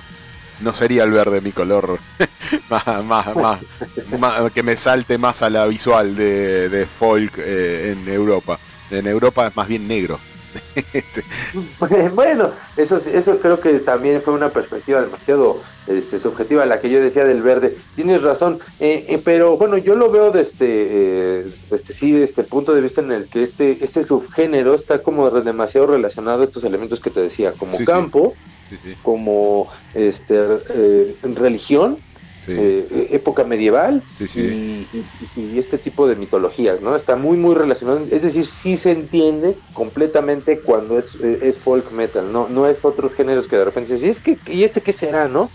Hasta que lo escuchas con más atención, hasta que lees un poco de una banda, pues medio entiendes de qué es esa, de qué es ese subgénero, ¿no? No es, por ejemplo, lo que yo les decía, ¿no? Que hay bandas como Dillinger Escape Plan o como, no sé, Number 12 looks, looks Like You o cosas así, que pues sus letras pueden tratar de lo que sea, puede ser una tontería, puede ser, y en el mat, en el madcore, en el metalcore pasa un poquito eso, ¿no? No necesariamente son letras muy que, que uno pueda escuchar y decir, ah, esa, esa letra es de, es de metalcore. Pues no, en realidad no tan así, pero si uno lee algún tipo de, de letra, uno va a decir, ah, esto es algo parecido al power o al folk.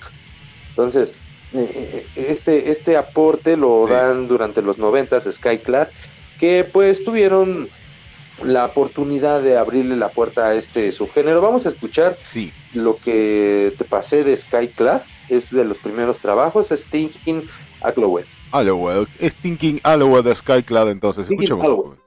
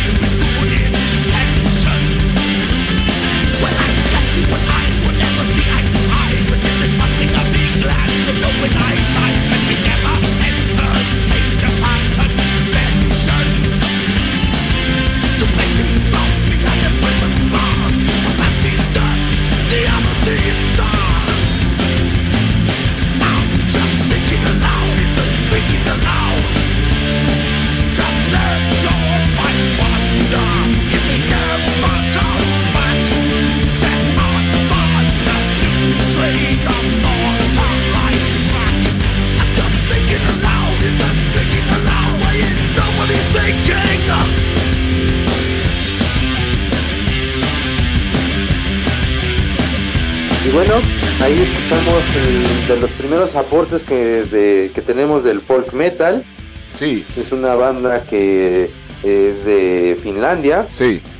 eh, perdón, de Inglaterra, y es pues eh, de las cosas de los pioneros que nos retratan cómo debería de ser el folk metal. Fue a partir de ahí que otro tipo de bandas, que otro tipo de sonidos comenzaron a adherirse y les empezó a gustar un poquito el, digamos, la, la onda. Lo que sí es que son eh, músicos, suelen ser bandas que están acompañados de varios músicos. Eh, son, bueno, voy a mencionar algunas de sus características y esto obedece a las necesidades del sonido. Tienden a tener, pues, como todas las bandas de, de metal, de uno a dos guitarristas, bueno, perdón, de dos a tres guitarristas, de Sí. este, eh, uno llega a ser el, pues ya sabemos, el, eh, la, la melodía, los demás suelen ser el acompañamiento, eh, llega a tener evidentemente un bajo, eh, una batería, llega a tener un par de vocalistas, eh, probablemente algunos más agudos, algunos no hacen guturales, pero sí hacen voces un poco más gruesas y por lo regular llegan a tener que el flautista, que, el, que dos violines, llegan a tener, este, por ejemplo, alguna persona que se dedique a tambores, eh, que se dedica a algún tipo de- de guitarra acústica, que incluso hay bandas de, de- de España que llegan a tener como castañuelas. Ah, y eso ya lo sí y están ahí eh, pues eh, digamos ahí metiendo la parte de su de, de- de su música tradicional dentro de estos eh, espacios pero llegan a tener pues aproximadamente 9 a 10 miembros algunas de estas bandas no Eh, y esto por qué porque obviamente como les comento para alcanzar estos sonidos para crear estas atmósferas se necesitan de varios músicos que estén ahí tocando campanas tocando este algunos otros tipos de armonías. Y eh, pues Skyclad también eh, ha tenido muchos miembros, de hecho es de las bandas que hoy en día en- entendemos y sabemos que son de, culto, porque en realidad eh, ya llevan un rato, ya llevan un tiempo y muchos tipos de miembros han pasado por, por esa banda, han creado, digamos, una escuela que es como pertenecer a los pioneros del folk metal Ajá. y ha tenido esa concepción dentro de su ah, dentro de su público. Ahora vamos a escuchar otra de las bandas que también han tenido eh, una fuerte influencia dentro de este género. Es el caso de Enciferium. Es una banda de folk metal que, eh, bueno, ellos ya vienen más de Helsinki, de Finlandia. Ellos sí obedecen más al, finlandés, eh, perdón, a la música finlandesa, que pues eh, también suele tener entre sonidos celtas, sonidos vikingos, sonidos germanos. ¿Por qué? Porque sabemos todos nosotros que Europa, la historia de Europa, pues se basa en, pueblos, en, lugares que se estuvieron conquistando completamente los unos a los otros. Entonces un sonido celta o un sonido báltico o un sonido vikingo o un sonido de determinadas cosas, de determinadas formas, pues es muy probable que, no, los alcancemos nosotros a distinguir, ¿no? Si no estamos a lo, a lo mejor tan acostumbrados a, algunos de ellos a su música folclórica. Ok. Vamos a escuchar esta, esta, eh, esta banda que fue formada por eh, a, a mediados de los noventas, que ya tenían, digamos, una historia cercana con eh, inspirados por bandas de lo que hoy conocemos como la vieja escuela, que pueden ser Pantera, que pueden ser como Megadeth, que pueden ser también, digamos, ah, eh, pues, eh, per- permítame, es que estaba acá leyendo algunas de las referencias y Sí. me, casi, casi se me apaga el teléfono, amigos, casi, casi me quedan, pero ya, es que ya, ya lo cargué. Ok. Y bueno, tenía cercanía con bandas evidentemente como Metallica, eh, les gustaban digamos estas cosas que ya pues son vieja escuela, lo que nosotros conocemos, para que recuerden cuáles fueron su inspiración de estas bandas. sí. No es como hoy en día que hay varias bandas que pueden decir es que yo escucho a Trivium, es que a mí me gusta Azalai Dying, es que a mí me gusta eh, As Runs Black. Bueno, en este momento eh, las bandas como tal, eh, pues digamos, eran más cercanas a la vieja escuela, pero también estaban a ser fans de lo que en ese momento sonaba dentro del death metal melódico, que puede ser como Sí. Dark Tranquility, como Amorphis, eh, habíamos ya tenido algunas eh, algunos aportes de estas bandas, ¿no? Como creo que también es en Dimension Zero. Y pues alrededor de todo este sonido es como que empiezan a decir, bueno, ahora nosotros también vamos a, a meterle un poquito a lo que está haciendo Skyclad. Y pues lograron hacer eh, pues una de las bandas también más épicas del folk metal que es Bad, este, perdón, Enciferium. Y vamos a escuchar In My Sword. No sé si ahí le tengas a la mano. In my word I trust. On My Sword I Trust. Ok, escuchemos, a ver.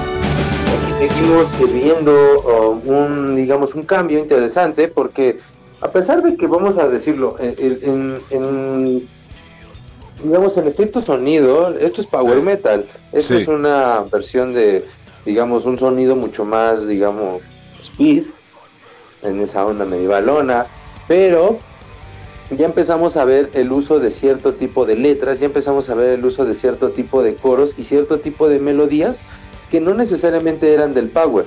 Sí. Eh, hablo de que el power eh, necesariamente se oye como muy épico, necesariamente se oye como para arriba, y esto se oye como muy bailable, muy como de... eh, lo, esto lo podría, el, el riffcito que tiene la guitarra, puede hacerlo una flauta, ¿no? Sí, flautas traversas, esas cosas muy llamativas.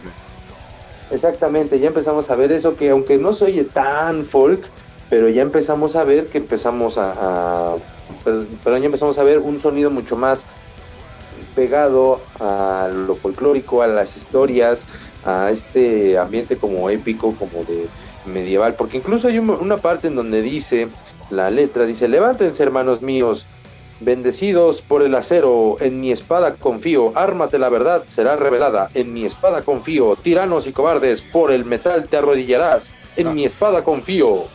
¡Oh, la mierda! Eh, bueno, está bien, está bien. Eh, eh, van, van a la guerra, van a la guerra motivados los tipos. Sí, exactamente, aun- aunque pudiera parecer incluso metal cristero, pero, Sí. pero no. Sí, sí, en el nombre de Dios. Matamos, matamos un montón de gente en el nombre de Dios, dijo.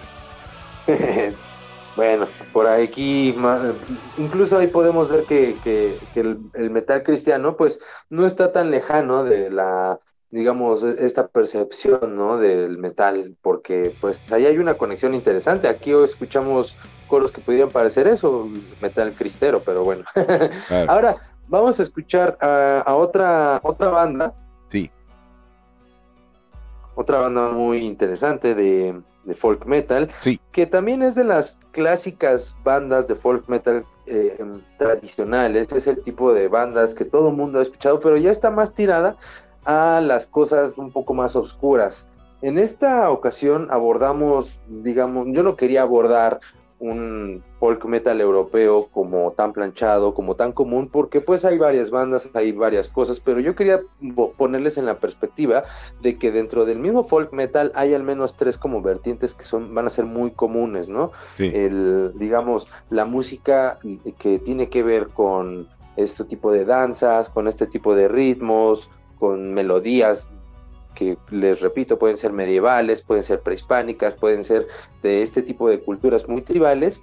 Y a su vez también les enseñaron, a- lo, les acabo de enseñar la- el tipo de letras que llegan a tener las, las canciones, que Sí, suelen ser de, de, de folk metal, que pues tienen este mm, ánimo un poquito colorido, un poquito hacia arriba, un poquito positivista, vamos a verlo así.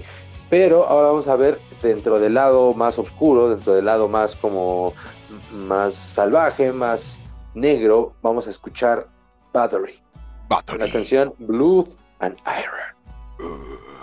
Battery,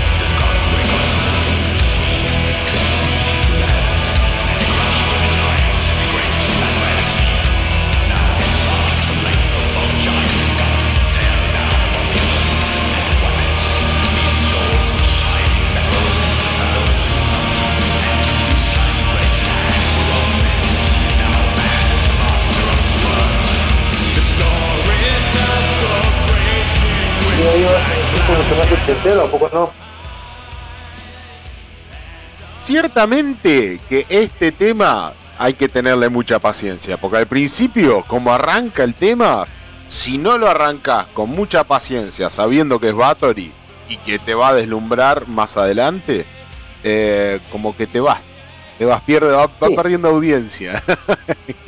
Black metal que está muy pegado al Doom, tú sabes, ¿no? claro, pero esa cuestión de la guitarra media floja, floja. Eh, eh, es- pues es, es, es- es una banda de que hasta donde entiendo se autoproducía, ¿no? Battery. Sí, sí, pero cierta, sí, Bathory, sí, obvio, pero sí, eh, creo que hasta el día de hoy me parece que es auto. O no, no, me parece que está en Nuclear Blast. Me parece que está dentro del paquete de Nuclear Blast. Eh, Entonces, pero Si se autoproducía, evidentemente suena feíto, ¿no? Suena a la clavadez del músico que, que no es experto. claro, pero no, no, no tanto en la, en la cuestión produ- producción, sino ya desde la composición, media, media, media como que te, te ahuyenta un poco. Sí, muy, Claro. muy de principiante, siendo que es Bathory, una banda legendaria. No, la verdad que bueno, está bien. Eh, igualmente es muy representativa de lo que estábamos hablando. Eso no deja de ser. Ahora, yo, yo, por ejemplo, si te soy sincero, yo no he visto muchos expertos en historia que sean muy fans del metal. Entonces, por lo regular, la gente que, que toca metal histórico, metal folclórico, metal, bueno, power metal o, o metal de este tipo en cualquiera de sus vertientes, Sí. no necesariamente son expertos en historia, entonces no necesariamente yo diría, ah, es que los vikingos pensaban así porque aquí dice, oh, por lo que está escrito, hijo, cuántas todas las aguas y las tierras ves, todo alrededor llegó a nacer, los hombres y la bestia eran uno, y los dioses del cielo camino por la faz de la tierra. Pocos libres e inocentes, los hombres paseaban por caminos junto a aquellos de bestias que no ven señales, pero las estrellas en el cielo. Entonces, estas cosas yo no sé si tienen que ver con... Sí, no, no, eh, eh, sí, obviamente, sí, sí, sí, eh, eh, que todo, que diga todo eso la letra, eh, incluso para el tipo que la escucha y la entiende desde, desde el audio mismo, el tipo que habla el idioma, ¿no? Es, es muy interesante, pero ciertamente desde la parte compositiva se cae un poco al principio. Sí, e- e- esa parte. Bueno, y también lo iba a decir porque, por ejemplo, escuchamos, ¿no? Que eso es como muy, muy... um, es- pensamos que así creían los vikingos Sí, sí, sí. porque así lo dice una canción, aunque realmente esos músicos probablemente no hayan estudiado mucho de la cultura vikinga y simplemente estén poniendo rasgos de lo que entendieron más cosas que ellos les gusta que porque se escuchan oscuras, ¿no? pero sí, obvio, obviamente, seguro que sí. Entonces, bueno, ahí vemos, no, no me gustaría clavarme ahorita en este momento porque mucho es lo que hablan acerca del folk metal y lo he notado que algunas personas como que se clavan demasiado hablando de la cultura europea cuando, eh, por favor, no estoy muy seguro de si Claro. esa música esté siguiendo estrictamente la, eh, el universo de la, de la cosmogonía europea, Claro, ¿no? es, es- no es un libro de historia, es entretenimiento, digamos, lo tienen que hacer entretenido también. Exactamente, exacto, exacto. Entonces, bueno, no les voy a hablar acerca de eso, pero sí, al menos de la técnica y de la historia y de cómo se, cómo ocurrió esto. Y pues bueno, aquí también vamos a escuchar algo interesante porque aquí vamos a eh, entender la- al folk metal dentro de su onda más black, ese tipo de de de canción o de, o de voz que habla así, que cantan así. Pues evidentemente es black, ¿no? Sí, sí, sí, sí. Y, y aparte escuchamos cómo se escucha sucio, se, escucha cutre, como un heavy metal medio lento pero medio oscuro. Bueno, sí es como los inicios del black metal porque pues esta es una de las bandas que por allá de los ochentas ya hacía este tipo de sonidos. Y sí, no necesariamente era folk metal, pero ya entendemos que es folk metal por el concepto, lo que yo les decía, no necesariamente por el sonido, aunque como tal, el, sí el folk metal ya con sus sonidos más coloridos, más establecidos, ya los da Skyclad eh, a inicios de los 90, pero pues ya entendemos que, que viene arrastrando algunos sonidos desde antes, este, este género ya estaba siendo medio empujado. Sí. No sé si por las mismas circunstancias, por contextos similares, o por la, porque la generación se vio, digamos, motivada a hacer ese tipo de mezclas, o en ese momento el, metal creció y, y buscó esa curiosidad, ¿no? Eh, y, y abarcó ese, esa cultura de este, esa curiosidad. Y pues bueno, ahí tenemos esto que, eh, pues, eh, acaba, aquí termina. Esto fue Blood and Iron de Bathory. Y pues ya escuchamos a Skyclad, ya escuchamos a Luciferium y ahora vamos a escuchar a Corpiclani, vamos a escuchar esto que se llama Enen. Enem, entonces de Line, siguiendo, ejemplificando el, el metal. A ver, escuchemos.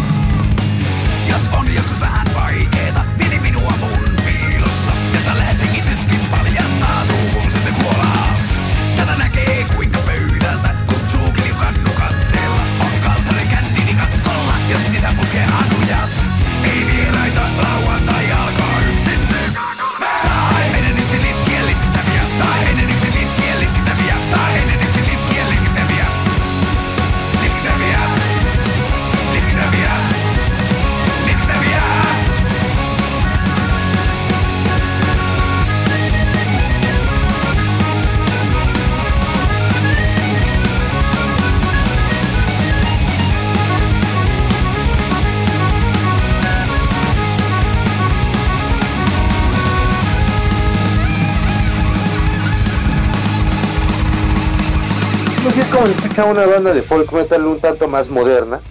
Ya no se escucha como con los elementos ochenteros. No, sí. Pero Pero está entretenida. Es- sí, sí, es entretenida, sí, sí, sí. Es más, este, Sí. este, este tema en particular me, me- lo reconocí enseguida porque usamos un spot publicitario de- en, las- en Instagram para, para hacer un spot para que se pudra con la introducción del tema. Ah, ah, mira, voy, Ah, a, sí, sí. voy a revisarlo en Instagram porque a lo mejor no me llegó esa, pero sí, Sí, sí, voy. A, voy a checarlo, pero es que Sí, es muy divertida esta canción. Sí, sí. Es de las canciones como que eh, más, eh, sí, más se distingue dentro de este género porque es dentro de, bueno, está dentro de las bandas que más también se han destacado por este género. La banda surge después de que se, desi- se em, separa una banda que se llama Shaman, que pues prácticamente tenían los mismos eh, miembros, algunos que otros cambiaron, pero bueno, ahora en este nuevo proyecto, la banda finlandesa pues lo que hace es hacer esta, mm, esta música que no necesariamente está cantada en inglés, sí hay que entender que eh, tiene una, mm, una intención ahí más artística, creo que sí hablan en, en idiomas folclóricos, no te voy a eh, mentir exactamente que sé el idioma, pero es un idioma que se habla en Finlandia y que tiene que ver como con ese tipo de cultura, con Sí. esa formación de aquellos lares. Y pues también lo que les quería yo comentar es que eh, a pesar de que se sigue escuchando viejo y que obtiene elementos demasiado folclóricos, demasiado eh, como estas flautas, estos acordeones, algunos de estos sonidos, a pesar de ello se oye moderna y ya se empieza a escuchar mucho más, digamos, eh, digerible para las nuevas generaciones. Sí, sí, sí. Y es sí. así como, como termina esta tercera de cuatro entregas que hablo, donde hablo acerca del metal, donde, bueno, del folk metal, Sí, sí. y que tratan de a ustedes presentarles un género que no necesariamente es lo que ya entendemos o preconcebimos como algo de flojera, como algo medio, medio ah, lento, como algo que nos va a clavar demasiado, porque pues bueno, nada más vamos a presentarles las razones del por qué este género no necesariamente es tan aburrido y también vamos a presentarles el por qué este género para los que son ultra defensores y solo eso consumen, bueno, no necesariamente es el género más brillante que ha tenido el metal. Entonces, eh, vamos a, a- a dejarlo ahí esta, esta presentación. La Sí. semana que viene me voy a ir con folk metal mucho más, digamos, em, vamos a ponerlo así en términos eh, globalistas, mucho más exótico porque es un folk metal que quiero eh, localizar dentro de Latinoamérica. Todavía quiero escuchar algunas bandas con sonidos caribeños, quiero ver qué, qué más hay porque ya hemos escuchado a, eh, por ejemplo, aquí, ¿no? En, en Brasil, la otra vez les puse una banda que se llama eh, Project 46. Hay otra banda que recuerdo por ahí que se llama of Pelacao, también eh, Sepultura, evidentemente. Soulfly. Entonces, Soulfly, evidentemente. Entonces ellos ya han tenido esto, esta participación, pero quiero yo eh, encontrarle todavía más, porque incluso por ahí hay unas eh, algunas bandas que son de folk metal argentino y que probablemente ustedes ya les hayan puesto y que eh, tienen que ver también con sus sonidos no necesariamente folclóricos eh, precolombinos porque pues no, no necesariamente comparten el mismo eh, eh, toda la misma historia que han pasado otros pueblos ustedes también tienen este, su propia historia y a raíz de eso han creado sus propios sonidos, ¿no? Propios de Argentina, que son también eh, un legado dentro de Latinoamérica y que a pesar de que no son géneros que sean milenarios, sí son géneros muy profundos y son géneros mucho más recientes, pero también que se han arraigado dentro de la cultura latinoamericana. eh, y que se han abrazado en todos los espacios, ¿no? Como por ejemplo el tango, que eh, es muy bien recibido en México y no se diga Colombia, ¿no? Por ejemplo. Muy bien, muy bien, ok, listo. Entonces, este, gracias, este, eh, Alvarito. ¿Y con qué tema nos despedimos eh, como para cerrar, darle un cierre a este informe del día de la fecha? Pues con esta misma. eh, con esta misma banda, Corpiclani. Sí. La canción se llama Vodka. Vodka. Bueno, muy bien. Entonces, hasta la semana que viene, Alvarito, gracias por el informe y te esperamos, obviamente, no nos falles. El sábado que viene a las 21 horas comienza esto que hemos dado a llamar que se pudra y tu sección de Alba Rock. Nos vemos, Alvarito, gracias. Hasta luego. Bye.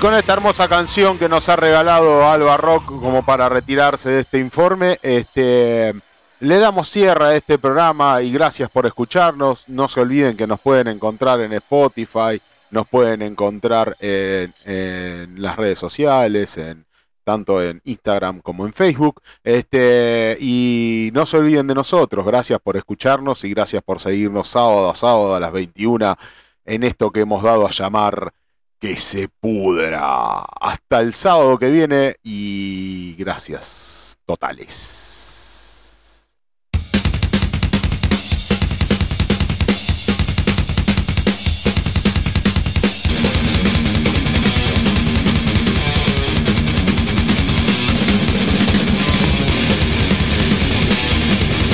Bueno, eso es todo. Todos los sábados de 21 a 23 nos puedes escuchar en vivo por estudionuna.com.ar.